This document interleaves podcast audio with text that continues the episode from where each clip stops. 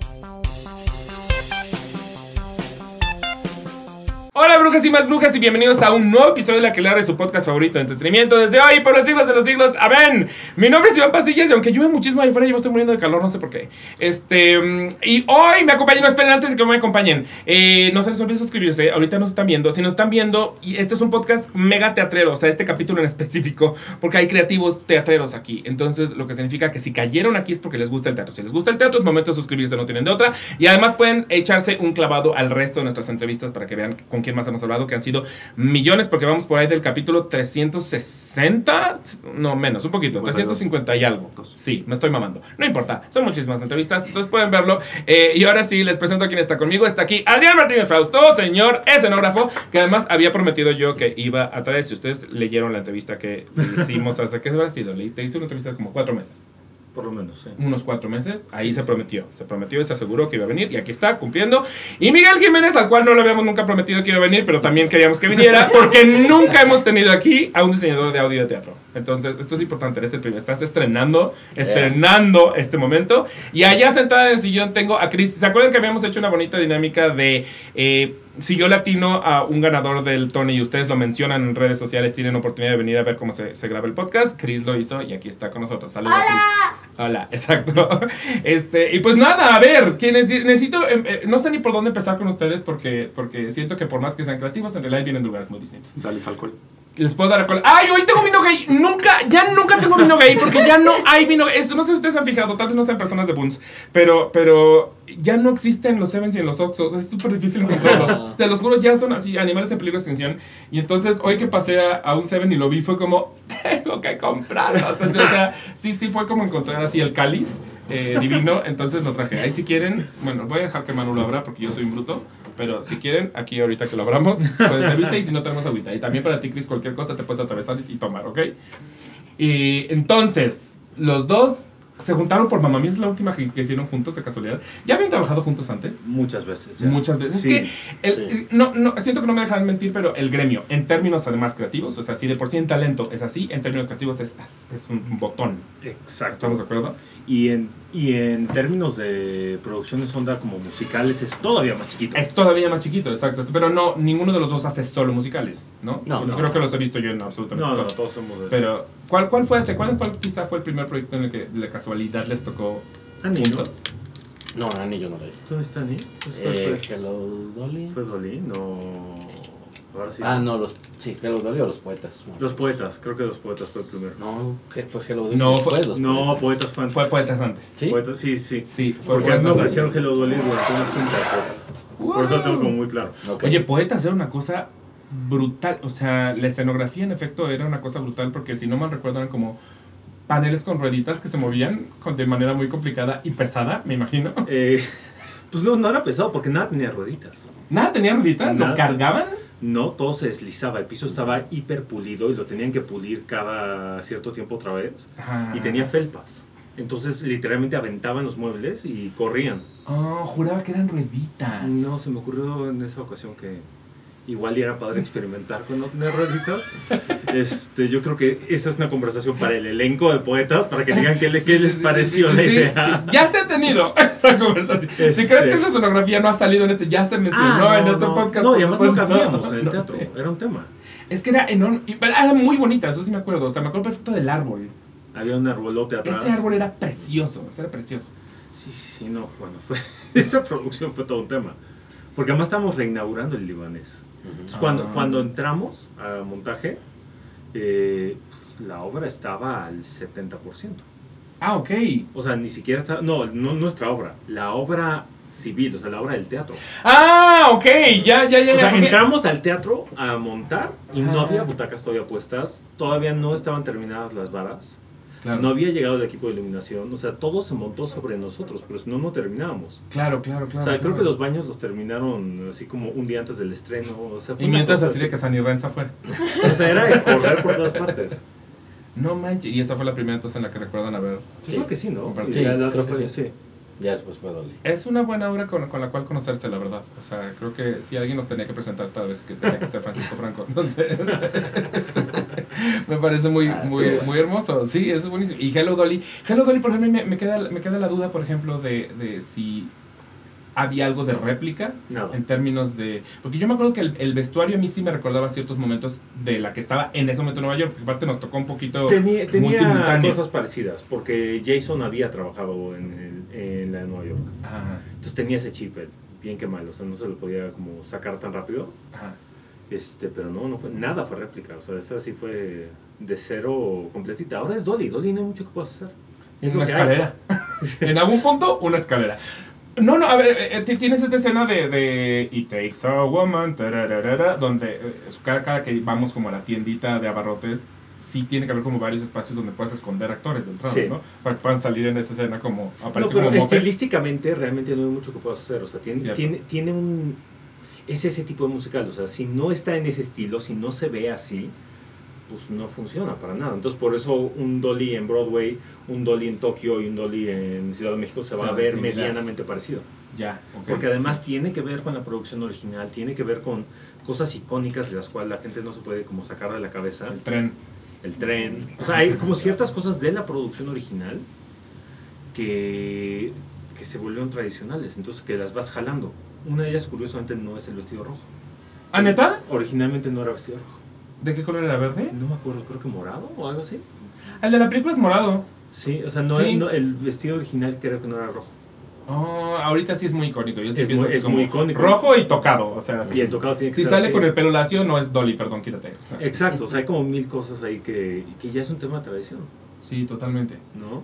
A ver, me voy, me voy a ir paso por paso Sí. para, para conocerlos mejor. Pero sé que tú eres arquitecto, Sí. ¿no? De estudios. ¿Cómo fue que de la arquitectura, yo sé que, que digamos que sí hay, tiene absoluta similidad con, similidad, similitud Ajá. con la escenografía, pero al final del día creo que cuando estudias arquitectura no es lo primero que piensas, no es como, claro, me voy a dedicar a hacer teatro. Co- co- ¿Cómo, es que sucede? Un poco yo sí entré a... De hecho, estudié arquitectura de interiores. Ok, ok, ok, centro. ok, ok. Este, Ah, eres de centro, eres soy muy joven. centro. Sí, soy, ¿Me voy a soy- servir? ¿Quieren ustedes? No, yo sé que me tomo. Sí. Yo soy la tercera generación de centro, de hecho. Oh. Este, yo entré a centro porque había un semestre de escenografía. Ok, bueno, es que Centro Ok. siempre ha sido muy artística. Exacto, que daba Edita Yabuska. Ok, que ok. Edita es increíble. Este, entonces yo entré pensando en que quería hacer escenografía, pero también pensando que quería abrir un poco más el horizonte. Y no me arrepiento para nada de eso. Este, nada, hice la carrera, me fui muy cercano a Edita, sigo siendo muy cercano a Edita. Este, y terminando la carrera, eh, me jala Sergio Villegas a que lo asistiera. Y lo mi primera chamba fue asistirlo en uno, uno de los escenarios de Zócalo para este Bicentenario, el del. Árbol de la Vida. Y eras un bebé. O sea, acaba de salir de la carrera. O sea, 23. estaba- sí, exacto, estaba así como viendo qué onda. Este, y, eh, y después Edita me llama otra vez y la asistí durante dos años, dos años y pico. Y de ahí apliqué y me fui a hacer una maestría a Estados Unidos, a Yale School of Drama. Este, que curiosamente Villegas había estudiado ahí también. Sí. Este, éramos, o sea, no son tantos los mexicanos que han ido a esa escuela, pero este, nada, me quedé allá, estuve, la maestría duró tres años, me quedé medio año más y el destino me aventó de regreso a México y aterricé así con una peluca roja haciendo Anita la huerfanita. la vaina de Villegas otra vez. Sí, sí, sí. Y pues, además es un poco historia, pero sí, siempre quise, este, tenía muy claro que quería hacer escenografía, que quería hacer teatro. Este, la cosa que más amo hacer en esta vida es ópera. Ok. Entonces, este, más bien era un camino hacia allá, cómo hacer ópera. Pero esto, esto porque, porque digamos que creciendo tú eras, eras fan de la ópera del teatro. Mm, la fui descubriendo, no tanto, o sea, en mi casa no, no se escuchaba ópera, para nada, pero la fui descubriendo con el tiempo. O quizá de los visuales, o sea, de, de ver como imágenes de Madame No. Butterfly, ¿no?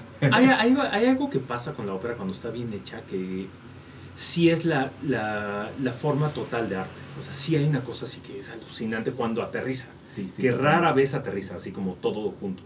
Pero cuando se aprieta, o sea, y de repente ves esta cosa que es alucinante por todos lados y es una catarsis brutal que te avienta y se angolotea por todos lados sí, sí, sí, sí. durante tres horas.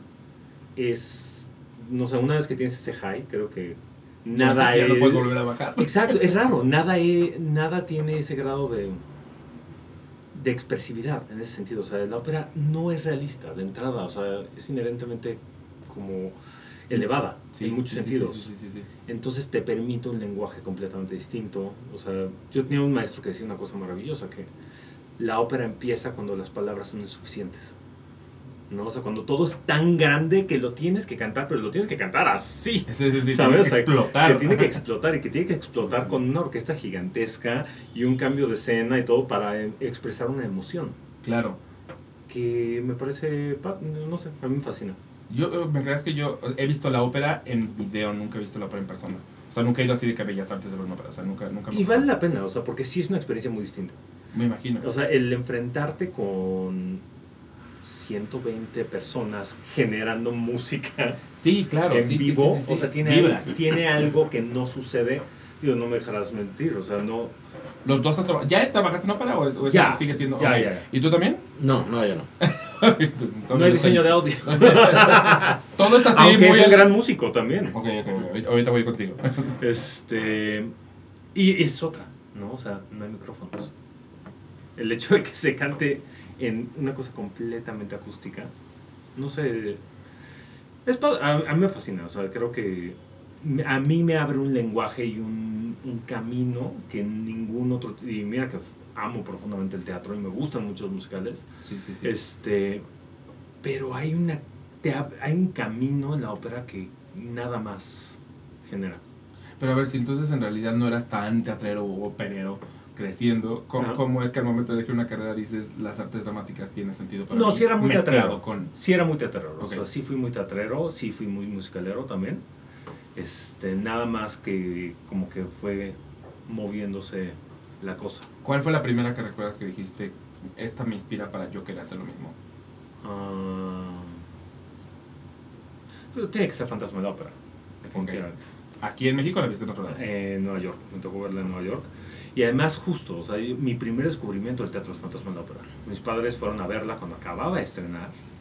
Este, habrá sido 80 y, en el 90 Men- quizás. Vamos a restarle menos 35 años. Ajá. Exacto. No, yo, yo justo, yo nací el año que, este, que estrenó Fantasma de la Ópera. Ok, ok, ok. Este, y justo, aparentemente yo de bebé era muy, este, era muy musical, entonces, pues me trajeron el disco. Error. Error absoluto para mis pobres padres. A partir de entonces y hasta como los 10 años, a las 7 de la mañana, había un estéreo en la casa que tenía CDs. ¡Pum! Me querían matar. O sea, Claro. Evidentemente para los 6 años me sabía letra por letra. Sí, o sea, de que eras el niño cantando Angel of Music por toda Sí, la casa. sí, sí. Totalmente. Y eso fue como detonando todo lo demás. Este, y sí recuerdo la primera vez que la vi que fue así de... Es me muy alucinante. la cabeza. Y ahorita como adulto y como diseñador es alucinante. El diseño de María Bjorson es probablemente de los mejores diseños jamás hechos. Yo hay cosas que no logro entender, de hecho, Es que no hay nada. del truco visual, porque es como, es clarísimo que no hay nada y sin embargo lo hay todo. Pero, pero que logren transformar, hacer un lago donde no hay agua Ajá. y que veas agua, eso es una cosa que me parece una cosa impresionante, que es como, ¿por qué mis ojos están viendo agua donde es notorio que no la hay? Sí. No, María Bjorson era una cosa maravillosa. o sea, y era una... Andrew Lloyd Webber le tuvo que rogar durante un año que la diseñara. Ella lo, lo, este, lo bateó por todas partes. ¿Y sabemos por qué? Porque ella no hacía musicales. Oh, claro, eran, Eh. eran cosas menos. Ella, sí, o sea, ella era la diseñadora en jefe de Royal Shakespeare Company Claro. y trabajaba muchísimo en Royal Opera House. Y este y Harold Prince fue el que dijo, tiene que ser ella, tiene que ser ella, tiene que ser ella. Entonces, eh, eh, famosamente le rogaron muchísimo a María Bjorson por hacerla, porque ella hizo escenografía y vestuario. No manches. O sea, digamos que, que como parte de la escenografía está en- entre sus labores el- la idea de cómo cae el candelabro. Sí, O sea, ¿se lo debemos a ella? No, se pues lo debemos a ella. No, y, o sea, y cuando ves los cuadernos, porque están publicados los cuadernos de María Bjorson y cómo estudió cada cosa y de dónde salió. O sea, era una mujer obsesionada por la historia y obsesionada por la historia del arte y por la moda y por... Sea, un grado de perfección de cómo estaba observando. cada- Y claro, Fantasma de la Ópera lo que tiene es que cada escena es un tabló, es una pintura distinta. Claro. O sea, ves a Degas, hay, hay un momento que hacen tres cuadros de Degas con las bailarinas, Con las bailarinas, perfectos. claro. Sí. Luego hay, hay dos cuadros de Delacroix, hay dos, o sea, eh, se van por todo el siglo XIX, escena por escena, o sea, es impresionante el grado de... Por eso se ve tan bonito. Claro. Y no tienes que cacharlo, o sea, ese es el punto. No, no, no, te entra, te entra Entra, absolutamente. Sí, ¿no? Sí, sí, sí. Pregunta. Ajá. El tema de que el fantasma se pueda ver en el espejo y todo eso, ¿es tema de iluminación o es tema de escenografía también? Ambos. O sea, es un espejo de doble vista. Es un espejo que, que en realidad no es distinto a, a como estos edificios que ves en la calle que tienen espejo, tal Ok. cual, que se ve como reflejante de la superficie, pero que en la noche si está prendido el edificio ves a través de ves el interior. No sé si ubicas esa Sí. sensación. Exactamente el mismo material. Cuando hay luz atrás, ves a través del espejo, cuando hay luz enfrente se ve un reflejo. Que además es una cosa muy de magos también. Es muy de magos. Sí. Sí, sí. Este. Y además, justo, o sea, la sencillez de que juras que hay todo, no hay nada. No hay nada. Todo fantasma de la ópera está diseñado Es negro. en vacíos. Sí. Es vacío tras vacío tras vacío. La escalera de Masquerade tiene esta cosa que termina en palitos. O sea, empieza como muy ornamentada y se va haciendo negra y termina en palitos salidos y no tiene, o sea, las escaleras no tienen este peraltes. Ves a través de, ves a través de la escalera. Sí, o sea, es súper es súper delicada y es súper delgadita y todo es acerca de la Ay, sombra. qué o sea, ganas de volver, volver a verla para así para fijarme a detalle, porque claro que cuando la vi tal vez no estaba yo tan, tan fijado en esos pequeños detalles. Entonces sería increíble poder volver a verla. y- Pero creo que tiene que ver con el recuerdo. O sea, si te acuerdas, o sea, justo todos nos acordamos de un fantasma de la ópera absurdamente grande. Sí. Y eso quiere decir que ella hizo su trabajo bien. Sí, sí, sí, sí, sí. Pues es que en algún momento hay un elefante, ¿no? O sea, es como, claro que, claro que lo piensas grandote. Pero si piensas que los teatros de Broadway son muy chiquitos, sí, porque son muy chiquitos, sí, sí, sí, sí. sí. este, rara vez tienen más de 6 metros de fondo. O sea, la, la, la, boca, la, la boca escena del helénico, por ejemplo, es mucho más grande, imagino. No, la boca escena, punto que es un poco. Las boca escenas son. O sea, la embocadura es más grande en casi todos. La profundidad Es la que es. es. chiquita. Sí, o sea, no sería poco como un, teatro con un metro más de fondo que el Milán. Ok. Por Pero eso caben más cosas ahí atrás, quiero creer. ¿O nada? O sea, no puedes, no puedes meter storage. Todo está hecho con perspectiva forzada. Oh, ok, ok, ok. Por eso todo, o sea, es muy típico de todos los portales de Broadway que están así como dobladitos, todo tiene como esta cosa para forzar el ojo y lo que están haciendo ahora que tienen muchísima escenografía es que salen las piezas, bajan winches y las pescan y se las van llevando, o sea, cuelgan piezas y piezas y piezas a los lados. Que es lo que hacen en el Telcel, porque tampoco tienen espacio de... No, está, no hay atrás, ni lateral. en laterales. Ok. Entonces tienes que, como, hoy en día ya también se volvió una cosa de ingeniería, de cómo, cómo desarmas esa madre. Sí, sí, sí, sí, sí. Y eso que no están enfrentados contra el centenario Coyoacán. Exacto. Y tú, a ver, mi duda, duda. Entonces, ¿tú eres músico o ingeniero? Las dos cosas. Ok. Sí, eh, yo empecé. Bueno, yo estudié. aquí- Yo no soy de acá, yo soy de Tlaxcala. Entonces yo me vine a estudiar para acá, en la Academia de Música Fermata. Ahí, ahí estudié la, la carrera. Y em- pues yo empecé siendo músico. Mi papá es músico, mi familia es de músicos. Mi hermano también es músico, es actor también, de teatro. Entonces como que crecimos con, con esa onda. Eh, me vine a la ciudad a estudiar y yo buscaba algo que sí tuviera que ver con la música, porque antes de aprender ingeniería yo quería ser músico y la batería era mi pasión, ¿no? soy baterista. Ok. Entonces, eh, mi, gracias a mi hermana, que es un poquito más, este, no, no es tan aventada como nosotros, que somos más, este, pues sí, como, como creativos o como artistas, no, ella es como... Es más lógica, más racional. lógica, exacto. Todos Oye, necesitamos una de esas. Sí, me dijo, oye, pero es que a ti también te gusta. Le digo, sí, pues con mi papá en sus grupos yo movía la consola y según yo hacía audio. Me decía algo pues, que también tenga que ver con eso y justamente en esa escuela encontré, como era una academia de música, tienes que llevar el tronco común de música y podías escoger entre ejecución musical, composición o ingeniería en audio y producción musical. Pero sin dejar de llevar música. Claro. O sea, la regla para esa escuela es que tienes que ser músico. Manu estudió en esa escuela, ¿no? ¿Tú también eres de Fermata? Sí, pero me salí. Ah, chingada madre. O sea, ¿tú no escogiste una, una especialidad como él? No, yo me salí porque se perdieron convenios que tenían extranjeros. Literalmente dije, no voy a pagar por eso. Sí, me sí. fui a SAI. Sí, Oh, hace- Manu, pues lo que pudiste haber sido. No, es que hace muchos años era, era muy buena escuela. Ahorita cambió la administración y tienen otro enfoque. Este, yo soy de los afortunados de la generación que nos tocaron maestrazos. Y, bueno, entonces ahí como que aprendí a hacer las cosas un poquito más ya de a de veras, ¿no? Decir, ah, ok, esto que estoy haciendo lo puedo hacer mejor y Claro. demás. Y, y nada, me apasionó muchísimo más el audio. Obviamente cuando ya, ya medio lo hacías y ya cuando medio aprendes a hacerlo, pues te enamoras más de las cosas, ¿no? Em, y nada, bueno, la historia es muy larga, pero supongo que viene ahorita la pregunta de cómo Ajá, llegaste a hacer una teatro. cosa es ¿no? estudiar eso en específico que pudiste haber acabado en conciertos Exacto. y no en exacto. teatro. Sí, eh, yo creo que va a ser como muy romántica la respuesta, pero, por- pero creo que la verdad es así. Porque yo, la verdad es que nunca fui teatrero, ¿no? O que yo dije, no, es que mi sueño va a ser hacer audio para teatro, porque tampoco lo conocía mucho, Claro. eh, sino que más bien como que te llega, ¿no? O sea, ahí dicen que el teatro te llama, ¿no? De alguna manera, y si le caes bien te quedas y si no, no. Y de alguna manera así me... La novia tóxica. Una novia tóxica. Así- que además seguro a Tlaxcala, obvio, pues no haber llegado nada en su No, momento, ¿no? ahí había muy pocas cosas. O sea, realmente en provincia y no nada más Tlaxcala, yo creo que pues, en el país no llegan muchas cosas, ¿no? Claro. De acá. Entonces, pues, la primera vez que yo vi una obra como tal, un musical, fue Peter Pan, ¿no? O sea, fue... ah. Y ahí me interesó mucho porque yo ya había trabajado un poquito en escuelas y, y había hecho algo de teatro, este, o intentos de hacer audio en teatro, y siempre veía que era súper complicado, todo fallaba, los micrófonos se cortaban, o sea, era una cosa muy complicada. Y cuando llegué a ver Peter Pan dije, ¿a sí se puede hacer algo que quede bien, no? Y entonces me di cuenta, ya al estudiar y demás, pues que era bien complicado. O sea, Claro. no, no está nada fácil. No es lo mismo y no es quitarle peso, pero no es lo mismo hacer conciertos a hacer este hacer teatro, ¿no? Entonces, audio para teatro. Y entonces me empezó me empezó a gustar, pero pero no había entrado todavía.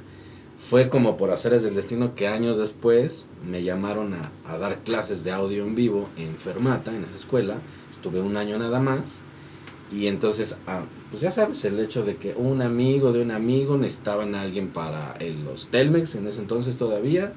Y, este, y mi amigo dijo, yo soy ingeniero en audio de estudio, ese es lo mío, pero conozco a alguien que hace audio en vivo y bueno, me echó flores y dijo, lo hace bien. Pero audio en vivo, yo había hecho cosas en- con sus bandas, en conciertos y cosas así. Sí, sí, sí. En bodas. También. Yo toqué en bodas de chiquito, a los 12 años yo tocaba. Este, La batería. papá, Sí, totalmente. Y este y nada, o sea, crecí en este medio de música todo el tiempo. Música todo el tiempo en la casa. Y, y eso eso creo que también como que abrió mucho la onda de que no me encasilla a un solo género, ¿no? Siempre escuchaba de todo, ¿no? De todo lo que tocaba mi papá. Este, mi papá en su momento también, él estuvo en, en la onda noventera de los gruperos, entonces él tenía su disco y sus, y, y sus rolas y todo, y yo iba a ir a, a ver cómo le abrían el baile a Intocable o a grupos así, pues gruperos, Sí, sí, sí. y ahí me enamoraba de los monstruos de cosas que llevaban, ¿no? De equipos. Entonces, gracias a eso, gracias a mi papá y, y a estar ahí todo el tiempo, conocí antes de entrar a la escuela más o menos cómo funcionaban las cosas, ¿no? Y bueno, entonces me llaman y me llaman un, este, me dicen, oye, es que hay este chance, no sé qué, para, están buscando ingeniero para Mary Poppins, para operar Mary Poppins. Ya iban como en la función 70 o algo así. Y, y dije, ah, ok, está bien. Me hablan un 25 de diciembre, pues desvelado, crudo, lo que Sí, sea. sí, te habló el bebé Jesús. Exacto. Recién nacido. Y me dicen, oye, ¿puedes venir cuando? Sí, sí, cuando quieran. Hoy. Pero ese recalentado, oye. Sí, sí, sí, yo estaba en Tlaxcala y me no, hoy, es que necesitan, no sé qué. El caso es que fui, me entrevistaron, me dijeron, ah, pues, este, ve la hora primero y después platicamos. Y ya, yo había visto muy poquito de audio, de este, de obras musicales chonchas. Este, me gustó mucho, dije, ah, está muy bien, no sé qué. Y me dicen, ok, perfecto, nos surge que te la aprendas.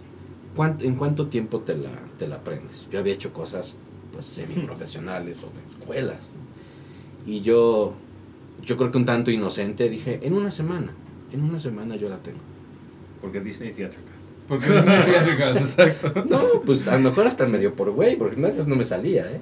Y ya me dicen, ¿estás seguro? Sí. No, ya después no sabían qué pedo te me había metido, porque era una obra muy compleja, que aparte de, de hacer sonar eh, orquesta, coros, bueno, las voces, había efectos de sonido, mucho efecto de sonido, y muchos tenían cues visual, o con luz, o musical, que eso se lo agradezco, o sea, todo tiene un porqué, ¿no? Agradezco tener la formación desde chiquito en la música, porque no es lo mismo pues saberle un poco o mucho al audio, pero si no sabes contar un compás o un contratiempo, Claro, no hay manera de que puedas dar un cue a tiempo, ¿no? claro. Este, bueno, entonces pasó, terminó siendo semana y media, que obviamente no lo iba a lograr en una semana, pero así, soy algo ñoño, entonces le super estudié y, y me fijé lo mejor que pude y demás. Y bueno, la historia es, es larga, pero el caso es que entré eh, por primera vez a hacer teatro profesional como operador, ahí en, en los Telmex, en Mary Poppins. Aprendí, aprendí mucho, obviamente un poco, mucho sobre la marcha, porque actualmente aquí en, en México no hay una escuela de audio para teatro. O sea, no. No, para no. teatro en específico, Ay. no, pero Para específico, no. no, no. Y es Ni otro- creo que haya próximamente, porque imagínate, se, se inscriben tres, ¿no? O sea, Sí, ahorita. y es un bicho aparte. O sea, Sí. es un bicho completamente aparte. eh, por más que sepas de audio y sepas usar consolas o programas, lo que sea, el teatro eh, tiene, tiene muchas cosas, muchas cosas técnicas complejas. Y bueno, ya después de ahí eh, me, me seguí haciendo eh, operador de Wicked. Entonces nos tocó, bueno, junto con un equipo de trabajo, pues estrenar el Telcel. Claro. Fuimos los primeros que hicimos hoyos para meter cables, para poner bocinas. Este, de hecho tuve un accidente ahí, poniendo una bocina, me caí de una escalera de 3 metros, me rompí el brazo a tres semanas del Menos estreno. mal que fue solo el brazo, porque tres metros. No, no, no, o sea, me cayó la bocina junto. o sea, no. Sí, sí, sí, sí. Estuvo sí, feo, sí, estuvo feo. Pero yo, pues muy atrabancado y siempre muy apasionado. Y no, tenemos que acabar y vamos tarde. Y porque aparte presumía, yo me acuerdo, eh, yo ya trabajaba en la revista Quién cuando, cuando iba a estrenar el Teatro Telcel y, y mucho de lo que presumían incluso para como en comunicados de prensa así era el audio. Sí, que iba a ser lo... Era de nunca se ha escuchado el audio como se va a escuchar en el Teatro Telcel. Sí, sí, sí. Y es que pusieron un sistema muy novedoso, el sistema Constellation de Major Sound, que son un buen de bocinas por todos lados, un buen de micrófonos por todos lados, y lo que hace es algo que se llama acústica asistida, que lo que hace es que cambia la reverberación del lugar de acuerdo al, al, pues, al evento, a la hora que vaya a ver, ¿no? Claro. Entonces, este, bueno, andábamos como en friega, me rompí el brazo, y entonces dijeron, ¿y quién va a mezclar? Porque este cuate se acaba de romper el brazo. Y yo con la cara toda hinchada y todo así, dice, no, yo, yo, Yo- tú no vas a poder. Entonces entró otro chavo, estuvo ahí viendo y dije, bueno. Y algo que me ayudó mucho, o sea, son cosas que, que pasan de las cosas malas, que, que dije, bueno, ¿y si lo puedo lograr hacer con una mano? Eh, el alemán que estaba ahí, este, me dijo, estás loco. Él era muy tosco y un poco agresivo a veces, me dijo, estás tonto, eso no puede hacer con una mano. Y efectivamente no se podía hacer, pero pues casi que lo, lo lograba. Entonces fue una semana antes cuando me quitaron la, este, ¿cómo se llama esta cosa? El yeso. No, no fue yeso, fue una férula nada más.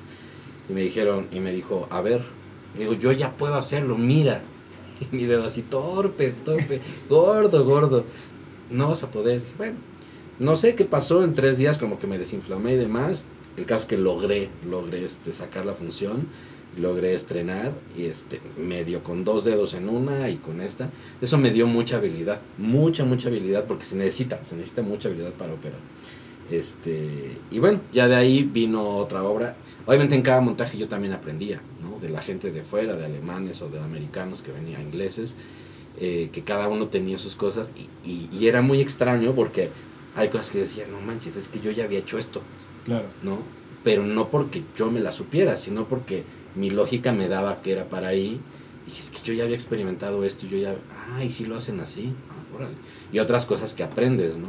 O aprendes estilos de diferentes diseñadores que dices, ¿por qué él lo hizo así? el ¿Por qué el otro lo hizo así? Porque no hay una manera de hacerlo, ¿no? Pero en este momento, por lo que estoy entendiendo, no- tú eras, digamos, el operador, pero había un diseñador. Sí, sí, sí. Entonces tú venía la hacías lo que te decían. Un poco como lo, Totalmente. lo- lo equivalente a cuando él dice que le, lo as- asistía a Sergio Villegas, ¿no? O sea, Sí, sí, sí. estaba la persona que, que crea y uno que opera o que trabajas ahí en... Y que Chingándole con todo. Que eso es cierto para todos los, o sea, todos los diseñadores. Si este, nadie llega a ya soy diseñador, ya, No. soy de, ya soy de arriba. No, no, esta profesión todavía tienes que es de maestro y de alumno, o sea, tienes que asistir. Y tienes que asistir un buen rato, porque no importa la teoría, no importa lo buena de la Sí. escuela, no importa Claro. nada, o sea, la única manera de aprender es de la mano de alguien más. Claro, es como si te dicen, léete este libro sobre cómo eh, manejar y luego te sueltan un coche. Pues entonces sí, está ahí real con tratar de manejar habiendo leído el instructivo, ¿no? No, y es que además no hay reglas, o sea, aquí sí no hay reglas. Finalmente caminamos este, todos, todos en el equipo creativo, o sea, desde audio hasta dirección, caminamos una línea muy delgada entre este como lo práctico y los diseños y las artes plásticas, o sea, estás en medio Claro. y todo el tiempo estás balanceándote en medio, entonces no hay, no hay una metodología, no hay un libro que te diga cómo lo hagas. Y cada hora es distinto. Cada obra es distinta y cada quien se acerca a su trabajo de una manera muy distinta. Ok, entonces, ¿cuál fue la, la primera que en la que te conviertes ya en el diseñador de audio? Pues no, no fue mucho tiempo después cuando estaba haciendo Mary Poppins que me, que me invita eh, parte de la producción, Tania Ordóñez y Daniel Delgado, me invitan, oye, vamos a hacer un monólogo este, que se llamaba Agonía y Éxtasis de Steve Jobs, que era pues, un homenaje a Steve Jobs y toda su trayectoria y demás, que fue en el, en el ¿cómo se llamaba? El hotel... eh, En el N- NH? en el NH. en el Sí, sí, sí. NH. O sea, y yo dije, ah, sí, perfecto. Ahí me tocó hacer pues mucho diseño de sonido, muchos efectos, había cosas de pantallas y cosas much- muchas cosas en sincronía, porque decías, ¿qué diseñas si hay un micrófono? Bueno, eh, de hecho eran dos, porque aparte Poncho sudaba bastante, tenía que haber dos micrófonos. Pero todo, toda la estructura de QLab eran como, no sé, casi 300 Qs de cositas que tenían que sonar.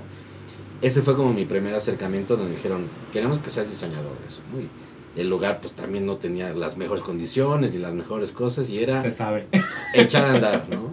A mí algo, algo que quiero, porque de momento nos clavamos mucho en el teatro, pero algo que yo quiero platicar de, de mi formación también, es que yo estuve haciendo conciertos un buen rato, como casi dos años, con gruperos. Yo estuve en, en bailes, estuve con Rayito Colombiano, el ex cantante de Los Ángeles Azules, y, y lo digo con mucho orgullo porque me tocó estar en los mejores escenarios, con los mejores equipos y en los peores también. Claro. En las condiciones más jodidas me tocó estar. Y ahí nunca había soundcheck, era de cualquier cosa es tu problema. Cualquier cosa, si sonó mal, es Resuélvelo. Sí. Entonces ahí me, for- ahí me formó mucho el hecho de resolver, resolver. Cuando llegas al teatro, que también es de rapidito y tiene que salir, pero aún así es, hay un poquito más de tiempo, eh, eh, es- eso me formó mucho para, para la parte técnica.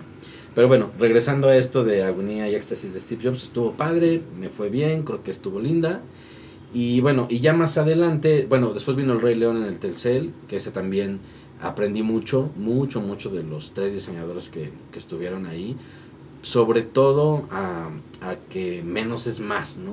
De momento decía, es que el de güey que de momento hacía y deshacía, y el resultado era más o menos, y estos cuates con cosas muy básicas era como, es que no tienes que poner más que esto y esto, y logras esto, ¿no? Ahora, en el Rey León hay una cosa que me parece fantástica que empieza con, con planos, o sea, como que escuchas a un, a un cantante aquí y de pronto, ¡pum!, ya estás escuchando a otro acá. Sí, cuando ¿no? O sea, este- y ¿no? es el primer número que estás uh, escuchando por todos lados las voces de los que Sí. están haciendo el... ña, Sí, ¿no? sí, sí, sí, sí, es increíble. Y, y bueno, y también aprendí mu- mucho, mucho ahí. Creo que fue más o menos por el Rey León cuando me invitan a hacer eh, El Hombre de la Mancha. Oye, vamos a hacer El Hombre de la Mancha, por primera vez Morris va a entrar al Insurgentes con Claudio y demás. Entonces digamos que ahí, eh, ahí me jaló Morris, decir, oye, yo tengo un cuate que puede hacer el audio. Aceptaron, demás. Y era un reto también importante porque era trabajar con Benny Benny. Barro, que Benny Barra es, Le sabe. le sabe bastante y es súper, súper bueno, súper buen Mauricio, músico. que también le sabe al audio y Sí, la música sí. como pocas personas. Porque ópera. Exacto. Y Claudio es muy exigente también. Entonces fue como, ok, pues vamos a hacer lo, lo- lo mejor que se pueda. La verdad es que creo que sí es mi obra favorita, no porque la haya hecho, desde antes ya me gustaba El Hombre de la Mancha.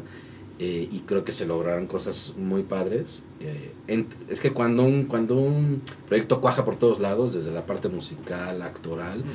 eh, el trabajo es más fácil, ¿no? O sea, muchas veces nos dan crédito, ay, oye, qué bien sonó, y no todo el crédito es del diseño de audio, es de, Claro. ah, pues es que mira quién está cantando, mira quién dirigió, Claro. mira cómo toca. Y a veces es que marzo, ¿no? Y es que el teatro no tiene ni tres bocinas también. Sí, ¿no? sí, y a veces es al revés, a veces, oye, es que tal, y yo trato de siempre callarme y decir, sí, sí, es que hay cosas que, pues, es que hay factores que hay veces que si desde raíz no viene la cosa Es bien. como, es como, el- es como el vestuario, más. el vestuario no hace liposucción.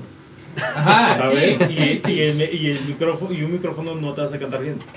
O sea, eso, Sí, eso es una sí, realidad. sí, sí, sí, sí, sí. El micrófono no miente, eso sí es Y una hay, realidad. y hay equipo que, me imagino que, que, que no es como que tú siempre tengas la posibilidad de, de llegar con tu equipo el que sabes que funciona y, y fun- y funciona no, bien. no sé. Porque por algo, por algo en los teatros de pronto escuchas muchísimo hiss en los en micrófonos o pops en los micrófonos o, o ese tipo de cosas que creo que es porque el teatro provee este equipo y es el que hay. Sí, Así sí. me lo imagino yo. Sí, toca resolver, o sea, de a poquito. Es que mira, cuando, cuando, digo, yo no, yo me considero alguien que sigue aprendiendo, que es- porque pues si no estamos jodidos. En el momento Mm. que sientes que ya la sabes todo, yo sigo aprendiendo y sobre todo creo que lo que pasa es que cuando, cuando eres nuevo, digamos, para la industria, pues no te pelan tanto, ¿no? Es de, este chavo la arma, pero es lo que hay y que es con lo que vas a trabajar y muchas veces me tocó eso. Y uno creyera, uno quisiera pensar que con el paso de los años te van a poner todo. Y yo lo que pida y mi carta a Santa Claus. Y no muchas veces. Paso a Si casi tú eres Salma. Hayek, así de. Sí. solo gomitas rojas, por favor, sí. Y no, porque no va a pasar, porque el, No, no. el teatro y más aquí en México no puede sustentarse de manera, pues sí, como tan, tan choncha, ¿no? Es decir, eh, hay siempre prioridades, y no lo digo porque aquí está Adrián, pero él lo sabe, siempre la prioridad va a ser la escenografía. Lo, lo primero que hay en la tabla de gastos es la escenografía My bad. y la iluminación. Ah, pero bien, pe- pero bien que te mama ponerme bocinas justo en medio. Ah, eso es un buen tema, eso es un buen tema. Y, y, y es, y es una cuestión cultural, ¿eh? Y no tiene nada que ver, o sea, es una cuestión cultural a todos los niveles de, de- de teatro profesional, semiprofesional, comercial, no comercial, como le quieras llamar, que siempre es visual la cosa. Tiene, Tiene- cierta lógica, o sea, Pues- al final del día, el, el público, pon tú que no sabe, eh, puedes no saber, pero a partir de los ojos decir, esto se ve muy bonito. Totalmente, sí. Lo que no se traduce a saber decir, esto se oye muy bien. O sea, creo que Nunca ese pasa. ya es un, ya, ya es nivel 2 de Mario Bros. O sea, creo que Sí, todos los que están en nivel 1 de Mario Bros, sí la escenografía les entra primero. totalmente. Entonces, puedo, puedo, puedo ver la Y, lógica es, un poquito. o sea, y, a- y al final en el en la mente del director en particular casi siempre y de y de la producción pues también es un ca- es el camino a contar la historia o sea a enmarcar Totalmente. a enmarcar la ficción claro. no entonces hay, Tenemos que hay- crear el universo y luego que crear pensamos el cómo se oye ese universo y todo lo demás se desplanta de ahí Claro, claro. Y, y yo ya, ya no estoy peleado con eso. Antes sí hacía unos corajes, decía, no manches. Y en cosas de F y demás, ¿no? Que dices, ¿y no pensaron en que van a usar micrófonos? Ay, es sí, que sí. no metí. Mi-". Y terminas poniendo un micrófono ambiental, Sí. que suena horrible aparte Suena porque horrible, se escucha sí. más el golpazo de la puerta que la voz de los demás, ¿no? Sí, sí, sí, sí. Pero eso es un tema cultural y de a poquito creo que incluso, no me dejarán mentir los, los productores que lo llevan haciendo muchos años, como que de a poco fueron diciendo, ay, lamentablemente tuvo que venir gente de fuera a decir, yo soy Tony Meola, diseñador de Wicked y sin esto no trabajo. Y entonces como que se van dando cuenta que no, no te pueden dar el 100%, pero si te dan un 5% de eso, sí haces mejor tu trabajo. O sea, Claro. Sí suena mejor porque definitivamente los fierros por eso cuestan lo que cuestan, ¿no? También, Correcto. también influye, ¿no?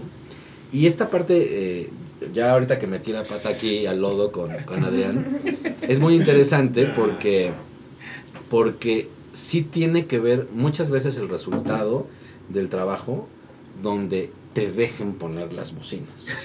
Claro, eh, ¿No? que no lo había pensado, pero en efecto, en realidad, pues, ustedes tienen que haber es esta nuestra, pri- es comunicación. nuestra primera conversación siempre. De hecho, no- de hecho, creo que si abres nuestro WhatsApp te botas de la risa porque siempre nos cagamos de la risa de eso. Así.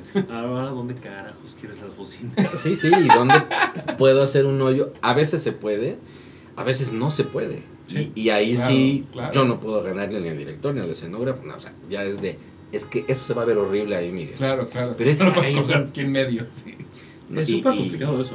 Sí, sí, y, sí. y sí. un reto, por ejemplo, que ahorita está en escena es, es Mamma Mía, porque se ve hermosa la escenografía, hay un proscenio súper extendido. Y además ponen- se sale, exacto, todo. Se Sí, sale, todo está aquí. Y ponen a la gente a dos metros de- de- del elenco, ¿no? Entonces, las primeras veces, los primeros ensayos cuando me senté ahí dije, se va a escuchar del carajo aquí. O sea, la gente que va a pagar más es la que Es menos, la que va, a menos va a escuchar. escuchar, claro. Se ve increíble y es un poco más el morbo de ver a dos metros a la cara a Lisset o ¿no? a quien sea.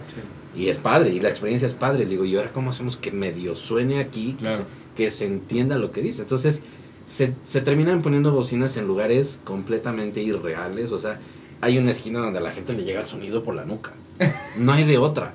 Sí, No, sí, lo puedo porque entender, lo puedo No ver. puedes poner una Es que bocina cambiamos la configuración, o sea, exactamente, o sea, el teatro, ese teatro en particular está hecho para un para una configuración específica de público y las bocinas están Sí. puestas de cierto, o sea, Y donde puedes ponerlas, porque Entonces- no es donde, donde cargues eh, 800 kilos, hay un cachito donde puedes colgar. Sí, con que sea tantito plafón, pues ya valió. Sí, te quieres poner un metro más, Miguel, porque es lo ideal. ¿Qué crees que no se puede? Porque no hay donde colgarlas. Claro. sí, Estas son implicaciones que obviamente tienen que ver con resolver, ¿no? Y dices, híjole, bueno, aquí olvidemos de que el micrófono va aquí discreto, ¿no? El micrófono tiene que ir acá. Era lo que te iba a decir, que de pronto se ve terrible nada. como el, el micrófono como de Popstar. Sí, Pero Porque era- era normalmente, normalmente los, los, pues, los traen escondiditos en la peluca, Sí. casi casi que no los vemos y no, o sea, y eh, de pronto es como pues ni modo, se va a ver así el Sí, y, El y eso bichote. depende, depende del, del, del diseño, yo creo que también de las dimensiones del teatro y que realmente el, el micrófono tiene que, que,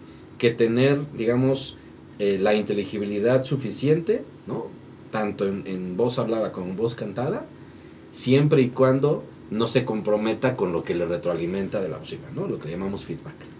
Entonces, si las, la situación es muy ideal, las bocinas están muy lejos ¿no? de estar con ellos y no les mandas monitor ni nada, puedes ponerlo y discreto y lo que sea. Pero últimamente, y, y ha pasado en los shows, y creo que no nada más aquí en México, de a poquito los shows quieren ser o pretenden ser más fuertes, porque vivimos en un caos cada vez más en la humanidad. Y entonces necesitamos más power y más power y más power. Llega un momento en que ya es insostenible ponerlo aquí. pues, y a veces también influye, sin decir nombres ni producción ni nada, pero a veces también pasa que el actor o la actriz no habla tan fuerte. Claro. Porque a lo mejor, no porque sea malo o mala, sino porque todavía no tiene eh, pues ese, esa experiencia ¿no? que tienen los que dices, este es teatrero, no manches, lo escucho a 10 Pero minutos. pasa mucho con toda la gente que viene de otros medios, o sea, que viene de tele, que viene de cine, que, Sí. que están acostumbrados a estar chiquito. Están acostumbrados porque justo traen el micrófono. y o entonces, el micrófono. Esa- y, que esa. no le, y que no le meten. Entonces, sí. Y porque no hay manera que le O de metan. pronto esos que, que- feedbacks, que se eh, sepa por ejemplo, el cantar, que cantar medio hacia acá. Sí. Que luego es muy notorio cuando están cantando como de lado. Pero supongo que tiene que ver con que saben al final del día hay cierto colmillo en saber que pues, están cantándole al micrófono. Por Sí, eso sobre todo- así. pues como pues sí o sea tiene que ver con el instrumento también no porque también yo hace tiempo también me dejé de pelear con eso porque es de ay por qué no hablan fuerte cuando dices a ver o sea no es lo mismo el entrenamiento que tiene ese señor a este señor por ejemplo por decir un nombre que digo qué vozarrón Fede y Lorenzo le puedes poner el micro donde sea y suena no o sea porque- y suena. Sí, o sea, porque tiene, tiene esa, ese entrenamiento, esa escuela. Hay quienes no, y a lo mejor actúan muy bien o cantan muy bonito, pero Sí, pues a un aquí. nivel bajito. Y de momento el director te dice, no, es que tiene que sonar Trépale, a trépale, antro". trépale. Porque aparte mamá mía fue de, tiene que sonar fuerte, tiene que sonar Es antro". una fiesta, claro. Sí. tiene que sonar antro. Olvídate, o sea, tú te sientas en las primeras, en las sillitas que puso Adrián y retumba el piso, porque los subwoofers están allá abajo Le pusimos buffers al piso. y tiene que sonar O así. sea, era para que literal si la gente se sintiera en tum, tum, tum. Sí, sientes el trancazo del bombo y del bajo. Pues yo cuando bajo y digo, ay, está un poquito pasado, pero así lo quiso Jason y, y, y tiene un buen efecto, porque la gente se la pasa pues echando la copa, se paran a cantar, a bailar. Es otro concepto, ¿no? Claro, claro. Completamente diferente. Pero tiene, tiene que ver con eso, o sea, si, si a mí me dijeras, oye, ¿dónde te gusta te poner el micrófono? Pues ojalá, ojalá que no se viera, ojalá que lo pongamos por acá o por acá. Si me preguntas cuántas veces lo has podido hacer, muy pocas veces. Y aparte creo que siempre tienes que tener uno, uno, eh, como, como de repuesto, ¿no? O sea, por si se Ah, tapa sí. uno, que el otro ya está ahí para nomás... mm, Para Pues los notas, principales. más. Para los, sí, para los Es que sudan también.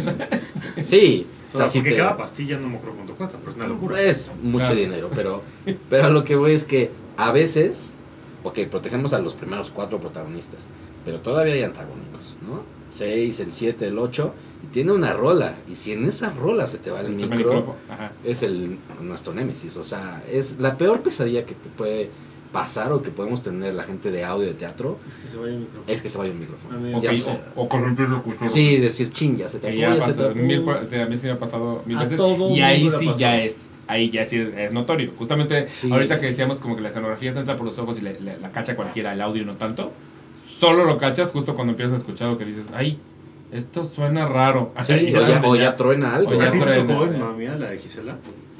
Que se le fue el micrófono medio número. No, pero sí me platicaron yo. en- Pero, no pero lo resolvió de una manera gloriosa. Sí, bueno, tiene Porque que- además Se pegó a Lisette. No, Voy a cantar. no, era, el de ella sola. El de Ah, ella sola en con su Paco. momento solo, En el ¿vale? momento en el que dice, si cambias de opinión, pum. Voltea en pánico, grita algo y sale volando de piernas un micrófono de mano. Claro que mamá mía se presta que se suceda eso. Pero imagínate que le pasara a Glinda, pues no puede ser eso. No ¿no? manches, o sea, pero como los grandes. Como los grandes. Y, que le aplaudieron sí. pero además se lo cachó y se aventó. O sea, yo así de, Claro, claro. I need a drink. Y lo Y bueno eso- es que esas se prestan a ser rockstars porque esa obra se presta a que Sí, sean rockstars. y eso es hacer equipo. Sí. O sea, algo que también pasa, y a veces es complicado, a veces es súper padre, es que haya esa comunicación.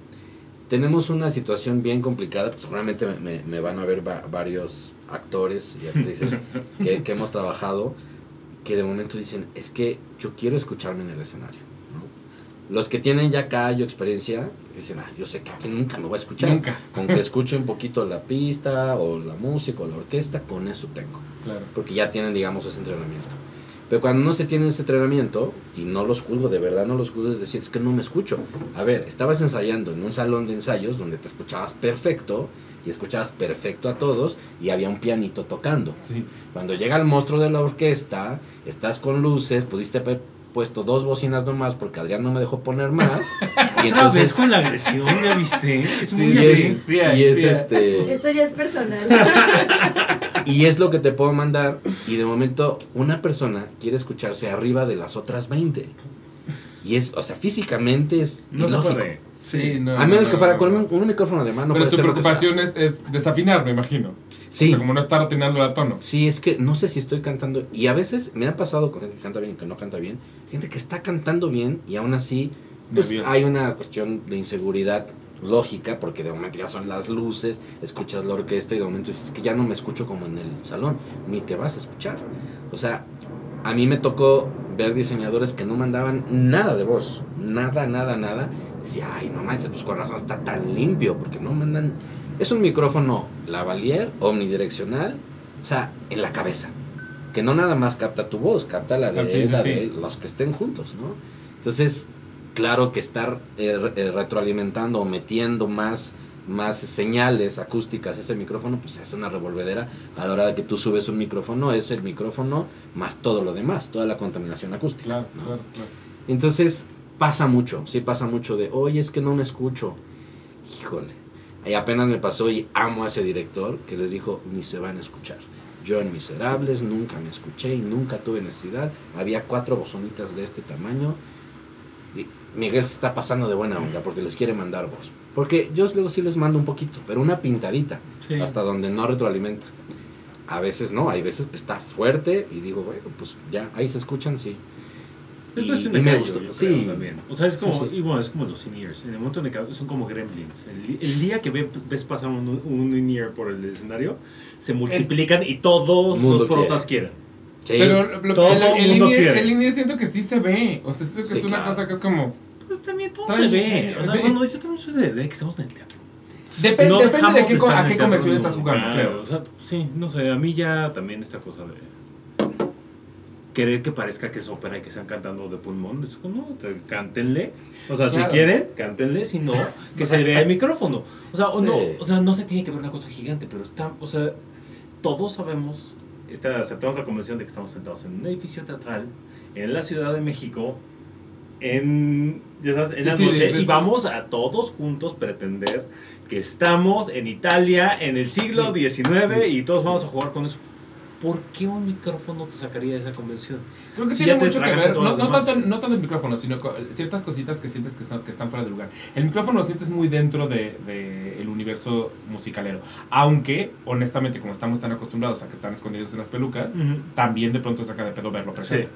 Pero la realidad es que creo que tiene que ver con que también está hecha la convención. O sea, Sí, se tiene es, que es un poquito el vaso de Starbucks en Game of Thrones, ¿ya sabes? O sea, es como, también todos sabemos que Game of Thrones no existe. Y estamos Claro. entrando a la convención, que yo entiendo perfecto que, que al final televisión sí es una cosa que están tratando de volver real las cosas. Pero el momen- sí salta el vaso de Starbucks, quieras o no, Ah, no, que se les claro. fue el pedo, ¿ya sabes? Entonces, siento Sí. que aquí pa- pasa un poco lo mismo en el teatro. O sea, hay ciertas cositas que puedes perdonar fácilmente y ciertas cositas que si dices, ay, esto sí me saca mucho de, de la magia, o sea, me, me roba magia. Y mira, por ejemplo, otro, Sí. una obra completamente diferente, que está también por reestrenar, Indecente, en el helénico. Eh, Hermosa. los micrófonos no los ves. Bueno, ya si estás en primera fila y Sí, buscas, puedes- sí. Y el micrófono está en las peores posiciones que he puesto en mi vida. O sea, porque está aquí en la patilla. Todos lo tienen aquí. Y hay una parte mágica donde se tienen que escuchar mientras se mojan las chicas. Claro. Mientras está lloviendo. Ay, claro, claro. Y no vamos a decir el truco, pero se Pero- tienen que escuchar. Pero sucede, lo importante es que Claro. sucede. Sí. Es como el micrófono durante un desnudo. Ah, claro. Bueno, ah, yo- a mí eso me pasaba con siete veces a Dios la primera vez que dije, ay, qué feo que se desnudan y veo el mic pack así duro, duro aquí atrás. Ahí es donde digo, sí. me saca de la magia. Y ahorita que ya lo tienen bien resuelto metido dentro del calzón, pues sí notas que hay esto, pero ya no, ya no me roba la magia como literal está viendo el cable, ¿verdad? O me pasa, por ejemplo, con, con, con escenografía que rechina. O sea, cuando hay, hay re- como rejas o cosas que se oyen muy fuerte, Ah, sí, que de sí. pronto ya te saca, o sea, que estás viendo el actor, que el, el actor tratando de hablar y hace ¡Ah! La escenografía es horrible, te saca, Es o sea, muy complicado. y yo entiendo, es parte de la convención, es un No, metal, hay, es exacto, complicado, pero... que no- y a veces no hay manera de resolverlo. Hay muchas veces que no hay manera. A menos que un chingo de O que haga así la escenografía también. También siempre habrá un algo ¿Qué cuando me sabes? ¿Qué me sabes? Se van a sacar trapitos. No, no, Pero- no, pero, pero eso es hacer equipo. No, no, no. O O sea, sí, yo hubo, hubo un día, creo que ¿qué fue, creo que en Network, no sé qué, Network, sí. que volteé y te dije, Mike, ya no, ya, ya, ya no puedo, porfa. Échale algo encima, por favor, por favor. Porque me siguen pidiendo que esto sea silencioso y la física siendo no lo que manera, es. No había manera. No hay manera.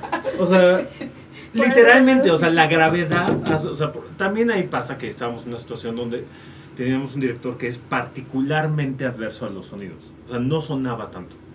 O sea, Sí, no, genuinamente no, pero es muy... tanto. sí, es muy- Pero, pero Fran tiene esta cosa que es muy, pero muy sensible. a Sí, los ya de oído de perro. Este, que es padre, es padre que sea así de perfeccionista. Nada más que si llega un punto que dices, no hay manera. Claro. Eh, Chavo, te estoy resolviendo 58 cambios de escena. Estoy viendo otra cosa. Si suena un poquito, no, no hay No nada. pasa nada. Échale sonido. Sí, y, y estuvo bueno eh, echar ahí equipo, porque, bueno, si algo tiene Fran, efectivamente, como dice Ren, tiene un, Es un- un oído. Sí. Y, y ahí viene parte de, de como los libritos que vas haciendo, hablando en particular, donde dices qué tanto le ha aprendido a Francisco Franco cuando hicimos Privacidad, cuando hicimos Los Poetas, cuando hicimos Network. O sea, de lo que ya estaba padre, me decía, todavía acá, acá, acá, y, o sea, te, te exprime cañón. Ajá. Pero yo lo he tomado por, por, por, pues sí, por las buenas porque siempre ha sido de todavía lo puedes hacer mejor y termina quedando algo muy padre. Eso de los sonidos, la verdad que terminó quedando muy, muy padre porque la onda es que quedó muy inmersivo todo y entonces sí era de, bueno, ok, el ruido está allá, pero si distraemos a la gente por arriba, por acá, por atrás, Lo oculto. Exacto, y que tuviera que ver con eh, los glitch o los cambios de canal, ¿no? De la televisión. Nos entramos como en esa convención y, y tú dirás, oye, lo tenías súper pensado desde el día uno. Claro que no. no fue de, No, me dijo, mete algo. Nos salvó a todos. O sea, porque además fue un tema. Sabía esta.